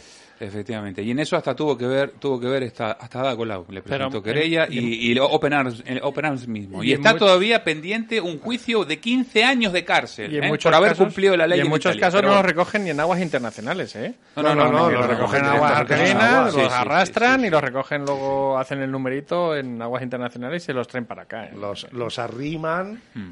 y Sí, sí. luego aquí Sí, sí. Los bueno, sueltan. bueno, y en Canarias pasa exactamente igual, ¿eh? Sí, sí, lo mismo, lo mismo. Que se los arriman, los arriman, los arriman y ahí ya los recogen. Eh, de... Ese es el último ahora, pero vamos a la sesión a la sesión de, de control de hoy. Eh, Marrue- eh, Marruecos. eh, Sánchez, bueno, más o menos parecido. Más Sánchez Marruecos es lo mismo, ¿no? Sánchez hoy volvió a presumir de, de gestión eh, acerca de los logros conseguidos en el Consejo Europeo. Habló de determinación, sensibilidad social, eh, de que realmente está dando una respuesta española a la guerra de Putin eh, y que Putin mm, dificulta la recuperación económica, eh, es el responsable también de eh, del alza de los precios, el alza del carburante. Yo lo charlé con, con Gabriel al principio del programa, luego del editorial, y acerca de la visión que a mí me causó ver a Sánchez en el Congreso. Yo a Sánchez, esto es personal, ¿eh? yo lo veo crecido, lo veo todopoderoso casi. ¿eh? No sé cómo lo veis vosotros. Bueno, pues él está buscando una posición. eh, A pesar, perdón, a pesar de no conseguir los acuerdos eh, Claro. eh, y los Yo- votos suficientes porque con el tema de, de- de yo, Marruecos. yo iba a ir a eso. tema. Está solo. Está solo, sí. Está solo en el Congreso, la imagen es de soledad, pero él le está preocupado más por su imagen internacional. Está haciendo mucho trabajo de mina afuera y lo que quiere es conseguir un puesto eh, en algún organismo supranacional que lo mantenga siempre en una poltrona alta. O sea, se ha especulado como que quiere intentar llegar a la, a, a- a la, a la- a la OTAN. O sea, Secretario general de la OTAN, sí, o sí, sea. Quiero decir, vamos a ver, este, este señor que es un mastuerzo eh, de toda la vida no tiene capacidad alguna para ser editor general de la OTAN, eh, secretario general de la OTAN, perdón. Está buscando alguna colocación, a lo mejor en la ONU, está buscando algo, pero que se- pero para él, o sea, no cuenta con nadie más, o sea, cuando decían que eh, eh, Pedro Sánchez tenía aspecto de psicópata y pensaba como psicópata, te das cuenta cada vez que hace algo que es real, que mm, actúa para él bajo sus intereses y le da exactamente igual la situación en la que se encuentre este país. Y lo estamos viendo todos los días, las colas del hambre, que no se ven porque en la prensa no te sale. La inflación, la gente no llega a final de mes. Estamos, desde el día 3 estamos a 33 de mes todos los españoles. Eh, Nos siguen subiendo los, los impuestos.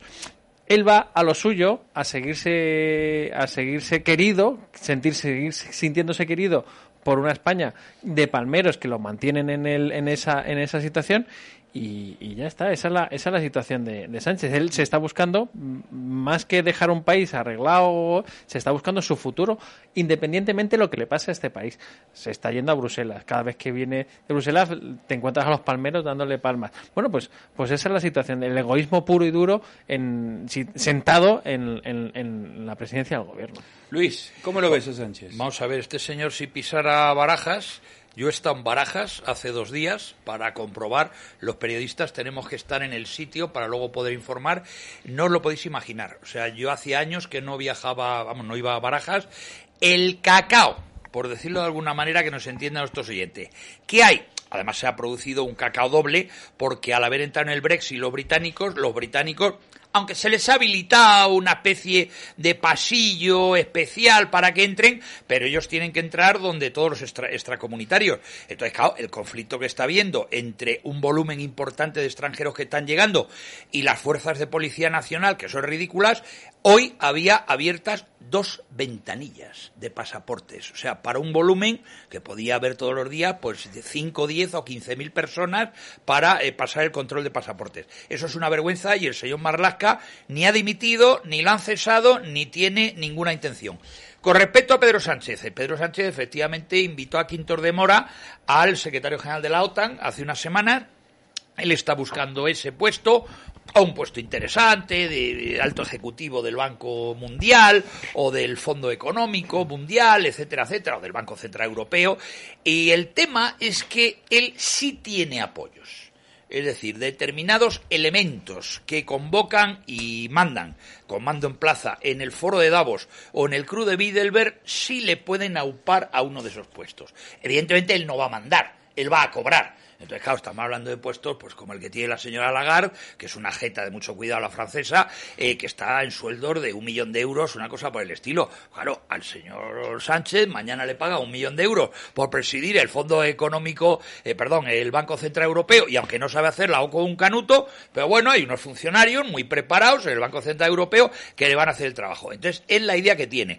El Partido Socialista, yo si fuera miembro del Partido Socialista, yo lo hubiera echado, lo está dejando destrozado el Partido Socialista que se olvide en la próxima década de ganar ninguna elección, ni autonómica, ni eh, local, ni nacional, ni absolutamente nada. Lo vamos a ver en los resultados cuando se celebre el 19 de junio las elecciones. Eh, es más, ya se ha dicho que si bajan de 30 diputados autonómicos, Susana Díez ya tiene preparada la daga veneciana, ¿eh? y con ella todos los varones. Me, ale- Este me alegra mucho lo que dice Luis. Yo, espera, verás. Un millón de euros que querrá cobrar, que son los mismos euros que se ha llevado un ciudadano africano en subvenciones en el País Vasco, suplantando sesenta y tantas personalidades. ¿eh? Bueno, pues esto es lo que tenemos. Pero a mí me alegra mucho más lo que la valoración de Luis respecto de dejar el PSOE destrozado. Es decir, Es que el PSOE es él. El no, PSOE no es que hay que dejar que Sánchez destroce el PSOE. Es que lo que dijo, dejarlo lo dijo decir. el presidente de Castilla y León, eh, Castilla-La Mancha, esta tarde. Claro, hay que dejarle dej- que deje que, que destroce el PSOE. Y cuando ya no haya un puñetero socialista en este país, entonces las cosas empezarán a ir mejor. Es decir, no tenemos que permitir. mm, El otro día hablábamos por lo civil y por lo militar.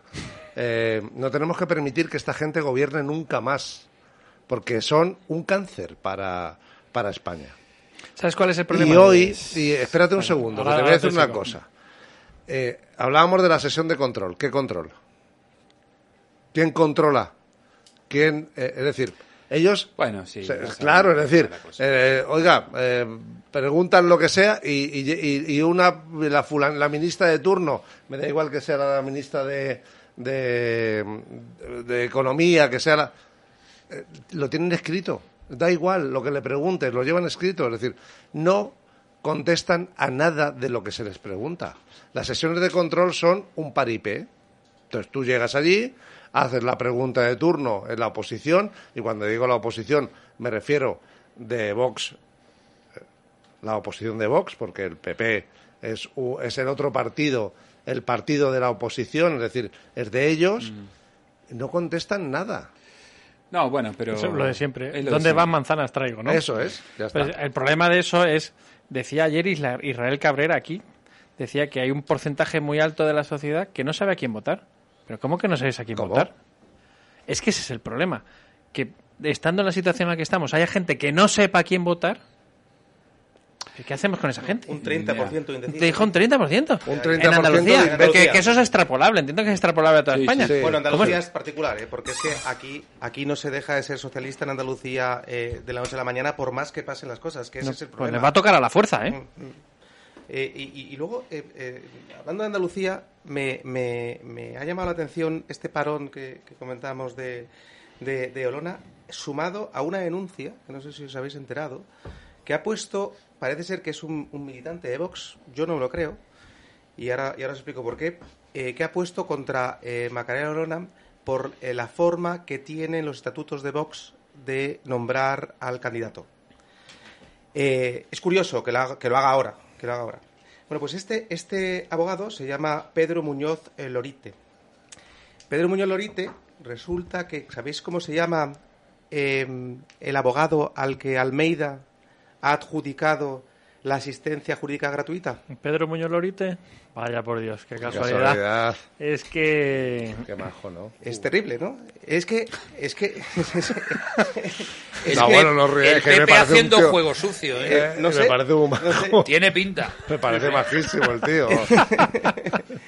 Esto, esto, es, esto es el propio, ¿Ha el propio enseñado, Almeida. ha enseñado el carnet? ¿Eh? Eso es lo que yo me pregunto. Pero es que tenía varios carnes, ¿eh? De varios Sí, partidos. sí, sí, sí. Ah, el tema es que el tío estaba en Vox, pero también estaba en, no sé si era el peso de Izquierda Unida, o sea que no era el primer carne que llevaba, ¿eh? Era un agente encubierto. Es, una quinta Era, columna. eh, eh, era un Juan No Marín, el Juan Marín, ¿no? Juan Claro, que estuvo muy bien. Oye, Juan Marín, oye, cómo ha mejorado, eh, joder. ¿Ha mejorado? Bueno, ha hecho un machote, sí, sí, hombre. Bueno, yo lo vi el otro día. quería gobernar en solitario. Claro, en tu él, casa, él joder. tiene que defender, claro, tiene que defender su puesto. Entonces el tío se ha aprendido bien la lección, no pues- estuvo mal. eh, no Pero Luis mal. sí tiene puesto asegurado. yo, eh. Tiene ¿Que- puesto que no asegurado. Que no, tenga miedo por el puesto que tiene puesto asegurado y se la, ha ju- Pero se Luis- la ha asegurado Moreno Bonilla, se la ha asegurado. ¿eh? Dices que, Dile que algo, dile pero que no estuvo Gabriel. mal, pero no, pero Marín, Marín no estuvo mal con relación a que se fue de, de- No, de- escudero, ¿dónde a lo- pones de el- escudero de, Teresa- a Rodríguez. Pero por eso te digo, Juanma. Moreno le dejó De en uno, de evidencia, uno, de uno, si no- pero el tío hizo muy bien de escudero con cifras y datos es verdad, es verdad, es verdad que tenía más datos que, que el propio Juanma. Bueno, Eso no, lo he dicho, que Sí, es bueno, cierto, cierto. atacó. No quiero que se disperse la cosa. Centrémonos un poquito en, en- en lo, en lo que vimos, en lo que vimos hoy. Hoy en la sesión de control, eh, bueno, luego de, de- de- de la, la propaganda de, de la primera fase de, de la, de la misma con- con- de Pedro Sánchez, eh, intervino Cuca Gamarra, luego intervino eh, Santiago Abascal. Eh, Santiago Abascal le dio un, intentó darle un baño de realidad, le pidió que baje, que baje a la calle, que se siente a hablar con un jubilado, eh, que vea lo que realmente está pasando, está pasando la gente, que se deje de anunciar el fin del mundo inminente con estas leyes eh, de, de cambio clima- de cambio climático, etcétera, etcétera. La verdad que el, el discurso eh, ha, estado estupendo, no, a nivel discursivo yo, yo lo firmo. Luego en la réplica eh, salió salió Pedro Sánchez a, salió con todo, ¿eh? salió con, con los tapones de punta, como decimos los argentinos, ¿no? Con los, con los tapones de los botines, ¿no? Del, en el fútbol. Los ¿no? tacos, que llamamos- los tacos que Eso, aquí. es, ¿no? Los tapones. los tacos. decían. Ahí, y te dejaban marcada aquí en la pantorrilla, ¿no? Sí, sí, sí. Plantillazo típico. Yo, yo lo te- yo tengo varios en mi. Y le, di- le dijo que, eh, que en realidad eh, se dedicó a hacer abstracciones eh, filosóficas y políticas, que no salía de un discurso reaccionario. Hablamos con, con, con respecto a esto con Álvaro Peña, ¿no? De otra vez están cogiendo esa, ese lenguaje, ¿no? Los reaccionarios.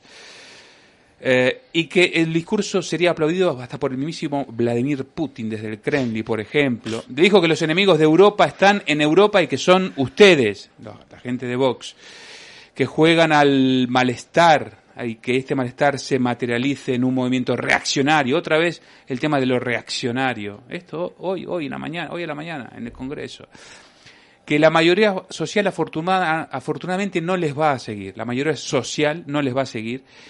Y, y después se preguntó em, de manera jocosa, ¿no? Espinosa de, los Monteros, ¿es de arriba o es de abajo? Y todo el mundo, ja, ja, ja, ja.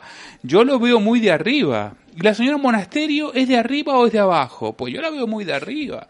Son los negacionistas, los que se oponen a la ciencia, de los que hablaban del virus chino, los que se oponen al, los que eh, no creen en el cambio climático. Entonces, ¿qué quiero decir con esto? Ya acabo siguen con lo ideológico, siguen muy fuerte con esto. Ese discurso lo siguen manteniendo. Echenique también salió con lo mismo. La extrema derecha, la ultraderecha, cosificar a- al tercer partido de la oposición. Casualmente, revisando la prensa esta mañana también, eh, encontré en el mundo un artículo, que lo tengo aquí, se- os lo puedo mostrar, en donde se eh, hacía un, un, un resumen de lo que se había visto en el Congreso y no aparecía la intervención de Vox en el, en, en el mundo. Es decir, no, no aparecía, no aparecía, Vox no aparecía. Esto realmente es eh, significativo, ¿eh? es, es, yo creo que hasta es peligroso. Bueno, siguen haciendo uso de, de, de- de- intentan allí llevarse a la gente por el corazón. Pero Usted no respeta al planeta, usted es un racista, usted es tal, usted es pas- usted es un xenófobo, usted es tal, usted es la extrema derecha. Y, e intentan huir de lo que es el raciocinio, de explicar a la gente lo mal que estamos, porque la gente mm, le da exactamente igual. En este momento a la gente le puede importar, pero le es indiferente si la temperatura del planeta sube o baja un grado o medio, o lo sube o lo baja. Está en lo de comer. Y el PSOE absolutamente siempre evita hablar de estos temas. Te engañan con el tema de los, de los, de los, de los eh, como dice Yolanda Díaz, de los fijos discontinuos, eh, como ella intelectualmente, eh, y te valoran los números de parados de otro modo, te hacen trampas para que al final vendan su política como la correcta y la, adecuada. Pero Pedro Sánchez, pues efectivamente al final tira de otro tipo de juego y otro tipo de armas que no son las habituales. Es más, hoy cuando eh, la ha interpelado eh, a Bascal en el Congreso con el tema de ¿va a usted a obligar a Cataluña a ejecutar la sentencia del Supremo cumpliendo el 25% mínimo, que ya tiene narices que solo se puede hablar 25% de, de español en Cataluña, en las escuelas catalanas, eh, Sánchez le ha dicho a Santiago Abascal, ¿eh? O sea, no a, a Adrián Lastra, no, a Santiago Abascal, que se ha jugado la vida en el País Vasco, eh, le ha dicho que no tenía ni idea de cómo funcionaba la democracia. Que, la- que tenía que acordarse que las, las, las instituciones eran independientes, los tres poderes eh, del Estado son independientes. Joder, pero si ha sido él el que decía que la fiscalía de a, a manos de quién estaba. O sea, vamos a ver si somos capaces de aclararlo. Bueno, pues esa es la, en, en esa situación nos encontramos, con un tío que eh, dispara balas y, y. Ahora, pregunto, ¿sigue calando este discurso? ¿Sigue calando la cosificación? Al subvencionado, el sí. la- el satanizar. Al subvencionado sí le cala. Vamos a ver, ha, ha- ha puesto encima de la mesa Mariano un tema muy interesante. Hay dos maneras de hacer eh, política. Eh, una forma ética y otra patética. ¿Eh? Él se ha referido a la razón frente a la emoción. En- Gracias por explicarlo mejor que yo, Luis. en filosofía. Joder, ha quedado En fenomenal. Por eso lo tenemos en el equipo. Claro, en claro, filosofía. Que por eso es profesor, joder. En Claro. y además daba filosofía del derecho, o sea, tela marinera. Madre Hoy no mía. podría dar filosofía del derecho porque con lo que van a estudiar. o sea, Hoy te, nada. hoy te preguntan qué, es- qué son esas dos cosas. No, ya, ya cuando la daba yo hace unos años tampoco sabían, bueno, por supuesto, ni quiera Kant, ni Descartes, ni nada. Y yo Bueno, estudié Derecho Eh, Natural. Sí, bueno, en primero Bueno, era eso Derecho también- eso Natural también hay y que explicarlo. era filosofía ese es el que. Crece en las, en los- en las plantas. y en los Sí. Y entonces, eh, las dos maneras es el ethos, vamos a hacer lecciones de griego, porque ahora ya tampoco saben griego, el ethos frente al pathos. ¿eh? El ethos es la razón y es la manera ética de hacer política, y el pathos es la emoción y es la manera patética de hacer la política. Entonces, en España, desde hace años, y especialmente ahora con el Partido Socialista y con el señor Sánchez, se está haciendo, y también lo podría extrapolar al resto de los partidos políticos, se está haciendo política patética en el sentido etimológico del, del término. Dicho esto, por ejemplo, habéis eh, puesto encima de la mesa, lo ha puesto mi querido amigo Paparelli, el tema del cambio del clima climático, como decía el señor Uy, Moratino. moratinos. Eso es el timo de la estampita, pero llevado a eh, la ciencia. Vamos a ver, eh, el problema sería si hoy hubiera 10 bajo cero. Claro, Ya podrías mosquearte, ¿eh? que a esta fecha de junio hubiera 10 bajo cero. En el estudio hay 30 grados y en la calle 32. Oiga, es que en verano hace calor, claro. No, yo creo que hace, Y esta ma- primavera, hace mejor en la calle que aquí. no, en español, en español hay un refrán que decía en abril aguas mil. De toda la ¿Ha vida. llovido en abril este año? Sí, sí. O sea, ni las lluvias de Ratchipur ha llovido. Eh, oiga, en invierno cae nieve y hace frío. Oiga, Filomena, Filomena no fue en agosto. Yo no recuerdo que fuera en agosto. Fue en enero. ¿eh? Entonces, oiga, ustedes me están vacilando. Me están tomando el pelo.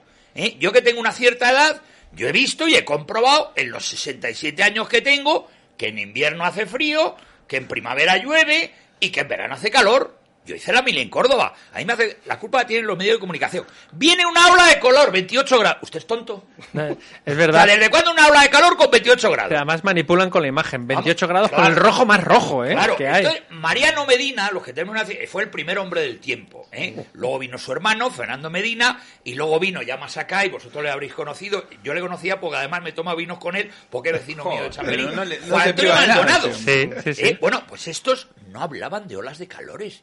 Ni gilipolleces por el estilo. Entonces ahora te sale cualquier tuercebotas y más cachapas y te dice, oiga, mañana 28 grados, una ola de calor. Oiga, usted es idiota. Luis. Una ola de calor es a partir de 50 grados. Pero, Luis, pero lo, lo- lo- lo- lo más grave, yo creo que esa ley de cambio climático lo que no, no permite es la extracción de los recursos naturales energéticos que tiene España, más allá de que es que- suba un grado o no. Hombre, vamos a ver, el problema es que España pasa, tiene ¿eh? gas para 50 años y como sacaron la ley del cambio climático y la ley de minerales, no se puede abrir ni un guap para jugar a, a las canicas. Entonces, claro, ese es un problema. Claro, en, en la- en el subsuelo de España hay gas Y petróleo. para 40 años 40, al 50, sí. consumo normal. Claro.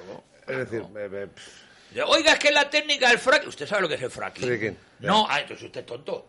Usted tendrá que explicarlo. Entonces tú le agarras a cualquier científico, te explica el fracking y te dice que es una manera, como otra cualquiera, de extraer el gas natural. A ver cómo nos traen el gas de Estados Unidos. ¿Por qué sistema no lo traen? Es fracking puro y duro. Oiga, ¿están acabando con la, con la ecología en Estados Unidos? Pues es mentira, porque Estados Unidos y algunos de los estados, especialmente California, tiene de las legislaciones ecologistas más duras del mundo. ¿Qué me dice usted? ¿O es que en Estados Unidos no hay ecologistas? Venga, ya venga, Más que aquí. Aquí nos están vendiendo la moto de Maroto continuamente y los españoles tragan. ¿Sánchez está eh, crecido y reforzado o está en declive? No, está sobrado. Está sobrado, ¿no? Sí, sí, va de sobrado, completamente. Es decir, le da igual, le dan lo mismo. Es decir, quiere sacar una ley, la que haga falta, la va a negociar con los bilduetarras, con los de los matacuras, como diría el jefe de la casa, con...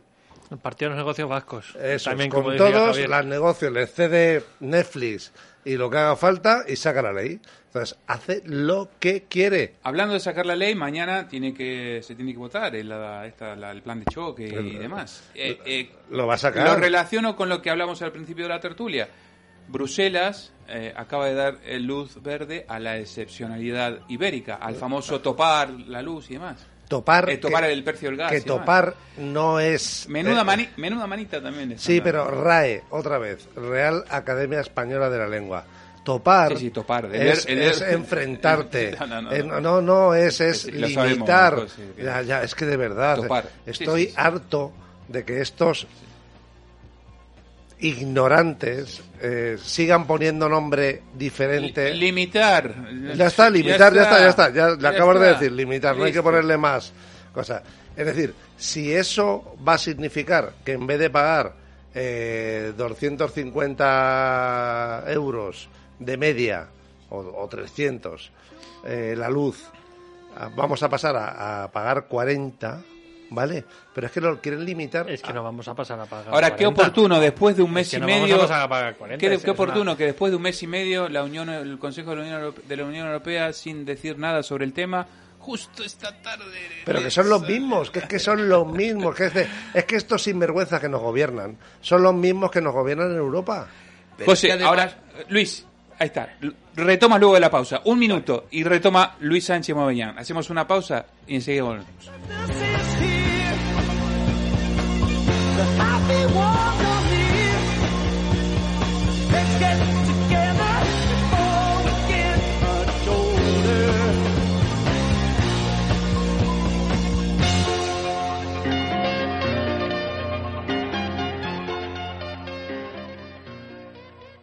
Editorial Actas es una referencia indispensable para todos aquellos lectores que sienten inquietud por conocer nuestro pasado, aquellos que, como el que fuera controvertido canciller de Inglaterra, piensan que la historia hace a los hombres sabios. Editorial Actas, un lugar de resistencia, un lugar de defensa de la historia rigurosa y veraz de la España tradicional y de sus valores. Editorial Actas, siempre en grandes superficies o en tu librería habitual. Consulta nuestras novedades en actashistoria.com. Andaluces, hace cuatro años dijisteis no a la corrupción, no a una forma de entender la política que da la espalda a los intereses de Andalucía. Pero el cambio no se ha producido. Distinto color, pero los beneficiados siguen siendo los mismos. El 19 de junio, el cambio real que Andalucía merece llegará con Vox, para que Andalucía sea tierra de esperanza.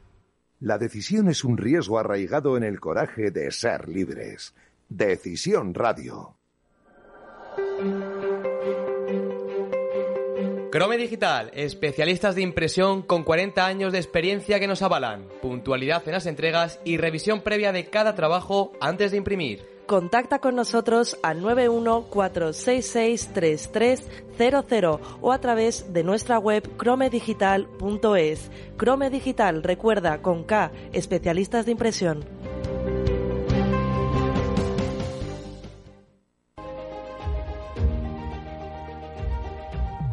Diplomatic World Magazine, el nexo de unión entre diplomacia y empresa, con un desarrollo online y offline sin precedentes. Revista más Progressive Web App, la aplicación mensual actúa como punto referente en internacionalización, embajadas y actualidad.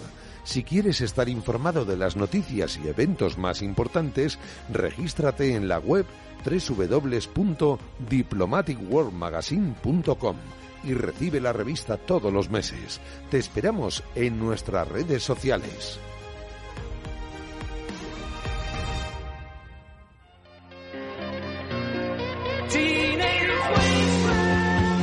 Y estamos aquí en el Quilombo, eh, 9 y 35, y seguimos con Luis Sánchez Moamedián, Mariano Calabut Jr., José Luis García Castañeda, Gabriel de Berard, eh, en esta tertulia de miércoles de Quilombo. Bueno, eh, don Luis Sánchez Moamedián. No, era hacer una nota a pie de página lo que decía José Luis con respecto al topaje Sí. del, del gas. A mí me hace mucha gracia la manipulación del lenguaje. Le di que una se vuelta, hace Luis, ¿eh? Y, no, claro, topaje. Triaje, topaje. Porque en español, topaje. Voy a tomar Bueno, triaje. Eh, Ahora, hablamos del triaje y las enfermeras. triaje. Sí, sí, sí. Es Y que a mí me ha parecido venga. una noticia muy Y grave. las enfermeras. A ver, Muy grave ese que acabas de apuntar. Bueno, vamos a ver, que sepan nuestros oyentes que esa limitación durante un tiempo, durante un tiempo, tomen nota, señores oyentes, o sea, no piensen ustedes que ya se va a limitar y ya vamos a tener gas barato de por vida. No, no. Pero qué Es barato. durante un rato y luego cuando vuelva a subir, ese dinero que nos lo han abaratado nos lo van a cobrar. O sea que lo que hoy no nos lo cobran, mañana sí nos lo van a cobrar. Pues como, O las sea, como las no, renovables de ahora, es que, también lo estamos claro, pagando. hay que aclararlo a nuestros oyentes, pues no va a ser que se crean que les va a quedar a 50 o 60 euros el megavatio, eh, el megavatio de gas, eh, y que ya así de por vida. No, no, eso va a ser un periodo temporal, que pueden ser uno, dos, tres, tres o cuatro años, pero que luego, cuando termine ese plazo temporal pactado de topaje, ustedes, es decir, nos van a pasar la factura de que lo que no han pagado antes lo vamos a pagar después. Es decir, el gas caro de por vida. Porque además, como estamos en manos de Estados Unidos, que el gas que se está trayendo de, allí es mucho más caro, porque el proceso tienen que licuar el gas, meterlo en metanero, los fletes de los metaneros ni te cuento, porque además pasa una cosa con el tema de los metaneros. El metanero no es como un automovilero o como un buque que transporta container. Eh, el me- que de esos hay muchos. Los eh, metaneros, en estos momentos lo leía yo el otro día, en la flota mundial hay unos 160 o 170. Es decir, que la oferta es muy limitada. Y al haber una oferta muy limitada, los dueños de los metaneros, fundamentalmente además es de una compañía holandesa, nos meten un flete de agárrate y no te. Entonces, claro, eso encarece mucho, que no como antes con Argelia, que era darle al gas y venía por el Por el gasoducto y tubo. era muy cómodo. Venía por Claro, tubo, venía sí. por tubo y era muy cómodo y lo mandabas para y acá. muy barato. Correcto. Eso que se olviden, porque el gas va a estar caro, de por, por lo menos a una expectativa de medio plazo va a estar igual de caro. Nos vamos a comprar un barco metanero. No es el negocio hoy en Pero, so- día. pero sobre todo, ¿cómo lo hacen? La limitación. Es decir, ¿nos están tomando el pelo? ¿Quiere decir que pueden hacerlo y que sale rentable y no lo hacen? O sea, es que eh, a mí me hace mucha gracia esto. ¿Sabes? ¿Con, qué medidas exactamente van a hacer eso y quién va a entrar en ese juego de vender el, gas eh, barato para perder dinero? Porque el- el gas está caro no porque un tío quiera ganar mucho dinero y me lo quiero quedar todo para mí. Es que el gas está caro porque hay problemas en, la- en las materias primas, porque nos ha dejado de servir eh, Argelia, ¿no? Entonces, ¿cómo van a hacer esto? Además, Es que- es, Nadie es da que, duros es a que pensar. tiene O sea, razón la- Gabriel. la- es la- Argelia. es claro. Es decir, aquí están diciendo que es Rusia y toda la guerra de Rusia, pero lo que dice Gabriel es completamente cierto. Es decir, es que Argelia nos ha cerrado el grifo. Uno de los dos, desde luego. Eh, Argelia nos ha cerrado el grifo. Eh, de Rusia no teníamos nada. Y ahora nos traen eh, barcos que siguen llegando barcos de Rusia. De momento dice que Argelia no. Todavía dice que el No, gas va a seguir mandando. Pero nosotros no de- podemos mandar para allá. Puerto de Bilbao siguen llegando Bar- metaneros de, barcos de la rusos. zona de Siberia. Eso es. Y eh, de Argelia había dos viaductos, o como con narices se Gasoductos. llamen, Gasoducto. gasoductos. Viaducto es el que se ha caído en las seis. Uno de los cuales pasaba por Marruecos. Y Efectivamente, de los dos, uno que pasaba el por primero- Marruecos lo han el cerrado. primero que se el cerró, primero. es decir, es que ya no cerraron el, el grifo. Es decir, primero hubo un argelino llamado Mohamed que hizo así, clic, y se acabó la historia. ¿Y ahora qué hacemos? Y en lugar de trabajar en eso, nos venden esta moto.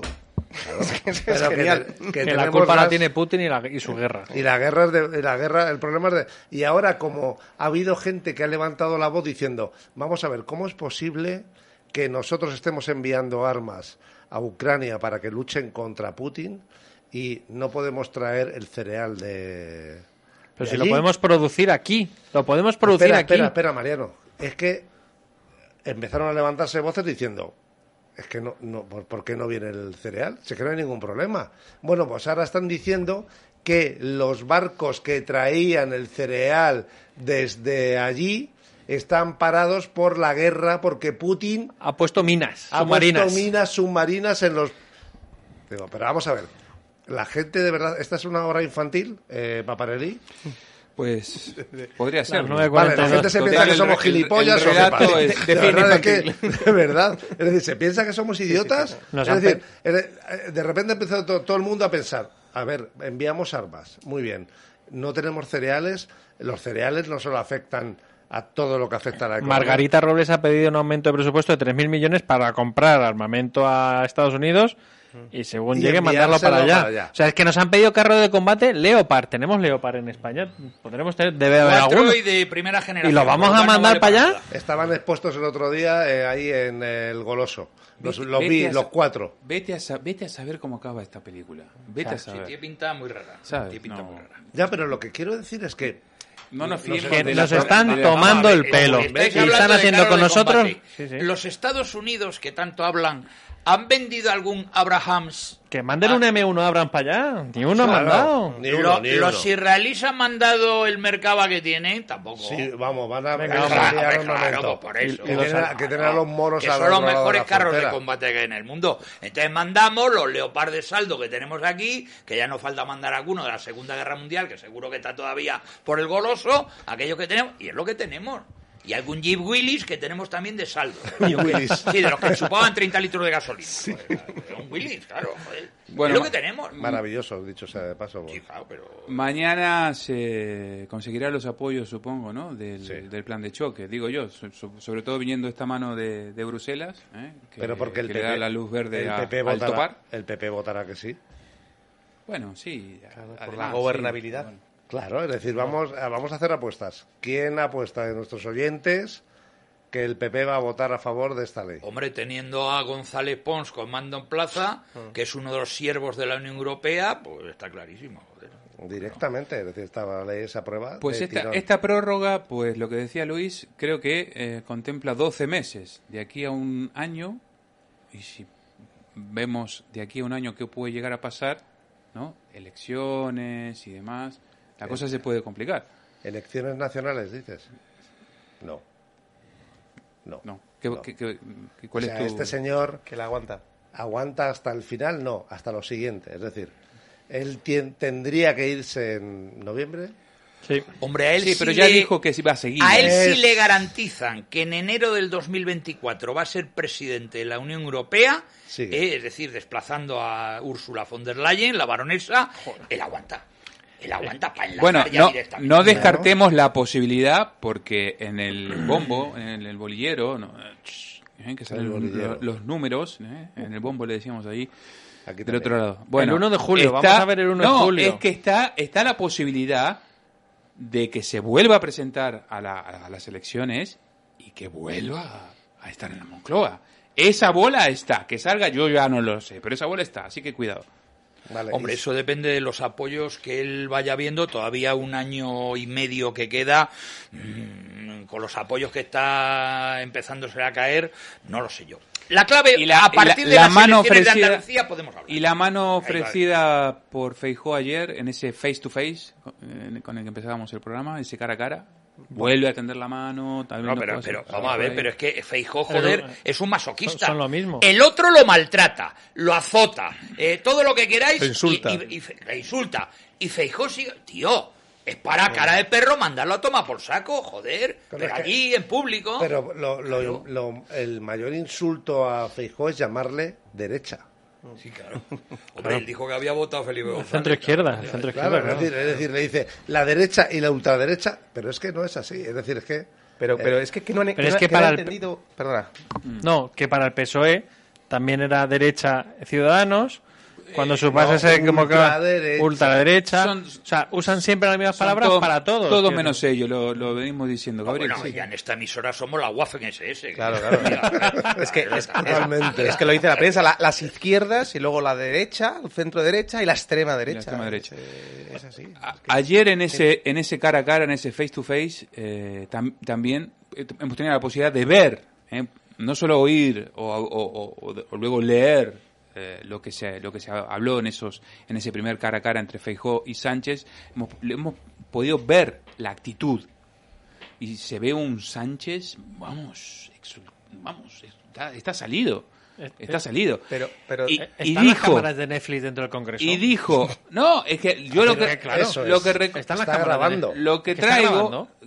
Pues sí, seguramente está, está ahí. Lo que Porque tra- es que lo- aguaca el tío la voz cada vez que habla de Europa. ya, Mariano, no, lo, lo que quiero traer, lo que quiero traer es el famoso, ya famoso eh, estorbar, estorbar, estorbar y estorbar. Eso es muy grave eso que ha dicho. Efectivamente, eso es muy grave. ¿Por qué es muy grave? Porque la oposición en España hoy es un estorbo. Es, y lo dijo tres veces, estorbar, estorbar y estorbar. Y lo dijimos hoy cuando empezamos el programa. ¿Qué, qué se hace cuando hay algo que estorba? Se lo quita. Pero alguien medio, de la ¿no? oposición le contestó, aquí el único que estorba es usted. Ninguno. Yo lo siento mucho. Sí, los de es que todos se la agarran. No, pero eso no lo dijo vos tampoco. Sí, sí, vamos, abiertamente. Váyase ya de una vez. Una cosa váyase y No, otra no, cosa es es, que- decirle. bueno, pues, cuando- váyase no, suena pero, a, váyase señor González de Aznar. No, Yo- hay que decirle, No, no mirándole me- a la cara, aquí el único que estorba es usted. No me compares. Andar No, no. con Vox, Andar era un socialdemócrata. Bueno, pero váyase señor. González, lo decía Aznar. No se puede decir eso. Sí, no, no, pero aquí no, se le dice váyase, es decir, es hay que llevarlo a los tribunales. Tiene Ah, que tener este muy tío claro. tiene que ir a la cárcel. Vox, eh, que los enfrentamientos desde las televisiones hasta el Parlamento tiene que ser a cara a perro y con el colmillo retorcido. ¿Y qué, Así de ¿Y qué no está haciendo Vox para No, pero no diga vaya, así? sí, no, usted se va a la puñetera calle. Pero se está Porque hay poniendo- que echarle, ¿no? poniéndole Y si hay que querellas. insultarle, se le insulta. Oye, hay parlamentos que se pegan los diputados y no pasa nada. Yo lo he visto en el Lo Parlamento grave, italiano. lo grave en el estorbar, estorbar, estorbar, porque las palabras eh, tienen peso, y Eso tienen significado, dictador. efectivamente.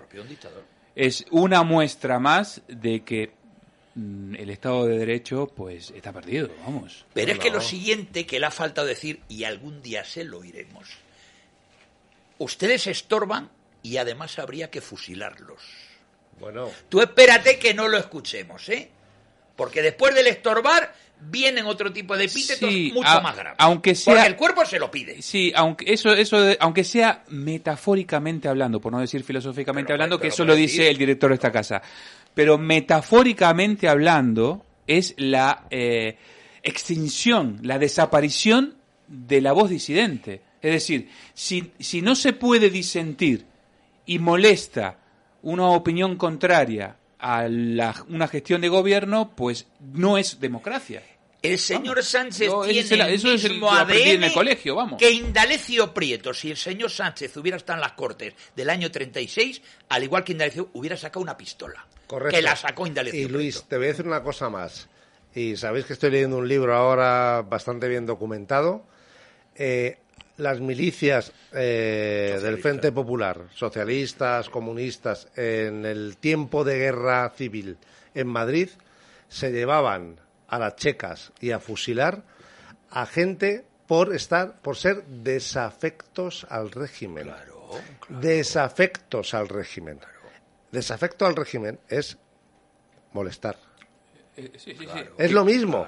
Es decir, lo único que ahora nos llega una milicia, porque no tienen las armas, del, del Partido Socialista, te sacan de tu casa y te llevan a, una, a un sitio y te fusilan. el paseo, José, eso se no- llamaba el el paseo. el José, paseo. no se acepta Es lo la mismo. oposición. No se si no se acepta. la oposición, pues eh, Es lo esto no es mismo. democracia. Es decir, le falta a este Con señor- Todo el defecto que puede llegar a tener la democracia formal. A este vamos. señor, a nosotros que somos desafectos, porque somos desafectos al régimen, le falta mandarnos a sus milicias, sacarnos de esta casa y desaparecer. Eso es lo que falta. De momento lo consiguen con el aire acondicionado, ¿eh? Sí, pero eso es... No, no, eh, no insistamos. No, no, en el ADN de los socialistas va eso. Va eso, va de su va historia. Sí, vamos a ver cómo es no es son el régimen de Perfecto. partido único. Algo muy parecido, quizás, no sé. A China.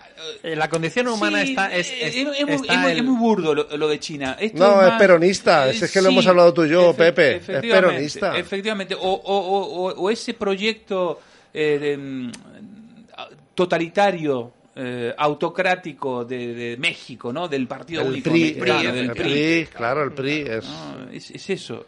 Que aparte Bueno, es viejo. Esa, esa, ese deseo es ya del, El del felipismo, ¿no? El PRI en México, los años eh, 40, 50 del Sí, siglo XX, verdad. 60, eh, los desafectos al régimen aparecían en maleteros. ¿eh? Sí, sí, sí, sí, claro. Es decir, aquí es lo siguiente que falta, ¿eh? Que nosotros aparezcamos en una cuneta. Sí, sí. Directamente. Bueno, está en la condición humana no aceptar nunca la. Es decir, eh, cuando no estás bien formado, el no aceptar una crítica del contrario no se recibe de buena gana. Este señor, como siempre se le ha estado eh, dorando la píldora, toda la gente que ha tenido alrededor le ha dicho, oye, presidente, muy bien, sigue así, ve por ahí, desde Europa se le apoya. Los la- aplausos cuando llega de Europa. Claro, todo este tipo de cosas. Entonces, para él, cuando alguien le lleva la contraria, "Oiga, usted estorba. Porque no está siguiendo mi. Está la condición humana. Y entonces, el aceptar una crítica, en vez de tomarla como algo constructivo para aprender y mejorar, bueno, pues este señor no se la toma como un ataque directo a, a todo su ideario eh, No, político. no, a su persona. Él, él vamos a ver, si le ves Sí, el porque es lenguaje el no verbal, efectivamente es el sanchismo. el verbal y el no verbal, este es un chulazo de playa. Hay que decirlo en español. Un Sí, chulazo de playa. sí, sí, sí, el sí, chulazo sí, de sí. playa se comporta como le dio Pedro Sánchez. Entonces, claro, no habíamos visto en la política española, y mira que hemos visto personajes, alguien que se comportara, y menos desde la presidencia del gobierno, como un chulazo de playa. Alfonso ni siquiera era otra cosa. Era un tío con mala leche trianera. Sí, y, Sí. más formado, y más formado. Claro, y más formado formado. y era del, Pero del- del este- palillo. Vamos a era- ver, era del, el del plan, palillo, el ¿no? plan chulo playa ni Zapatero lo tuvo. Zapatero era un venado, era un iluminado y tal, pero en plan chulazo de playa, aquí estoy, ha marcado un chulazo de playa que ha sido pivo de baloncesto, el pájaro mide casi unos 90 y tal. Eh, es decir, un chulo playa 1,60 pues queda muy desvaído. Acuérdate de Spudwell que Mates hacía y era un tío de No, no, unos 60 en la era NBA, o sea jugador. que, que- Vamos a ver. que- que él- Claro, ese es el problema Vamos que tiene este señor. García Paje dijo, en el PSOE manda uno, los demás somos monaguillos. Y dijo, los demás estamos de monaguillos. Yo, dice, es que lo dijo García Paje, uno, uno de los... Este, ¿Qué pasó con Iván varones, varones. uno de los varones que teóricamente manda. ¿Eh? Claro, Paje no Es que- manda ¿qué- nada, qué si pasó no con Iván- Ya, ya, ya, ya, lo sé, ya lo sé, claro. pero sabemos eh, lo, a lo, que me- a lo, lo que quiero decir, es decir, los varones, los varones tienen peso en el partido. No, no, no, Teni- acá está diciendo Tenían, tenían. Es que es Sí. verdad que Sánchez le ganó la batalla. Le ganó la batalla a la estructura del partido. uno de los Con las bases. uno de los Correcto. suyos le está diciendo aquí se acabó el PSOE, aquí manda uno. Es que se acabó el PSOE. Es el Eh, partido sanchista. ¿Cómo era aquello Partido de sanchista, obrero español. Autócrata, eso lo explicaste tú. Autócrata, Sí, perfectamente. sí, Perfectamente. gobierno de uno solo, autoscratos, el mando de uno solo, en Claro, griego. es, es una autocracia no nada, y, pues, es, claro, joder. y no pensáis que, que Pedro Sánchez eh, es el jefe del Estado actual de Hombre, facto. quiere ser el rey, pero el rey, pero el rey en otra época. El huevón no, es el jefe del Estado. Y digo el huevón, pues ya lo he dicho en esta antena, en esta casa, en otro programa.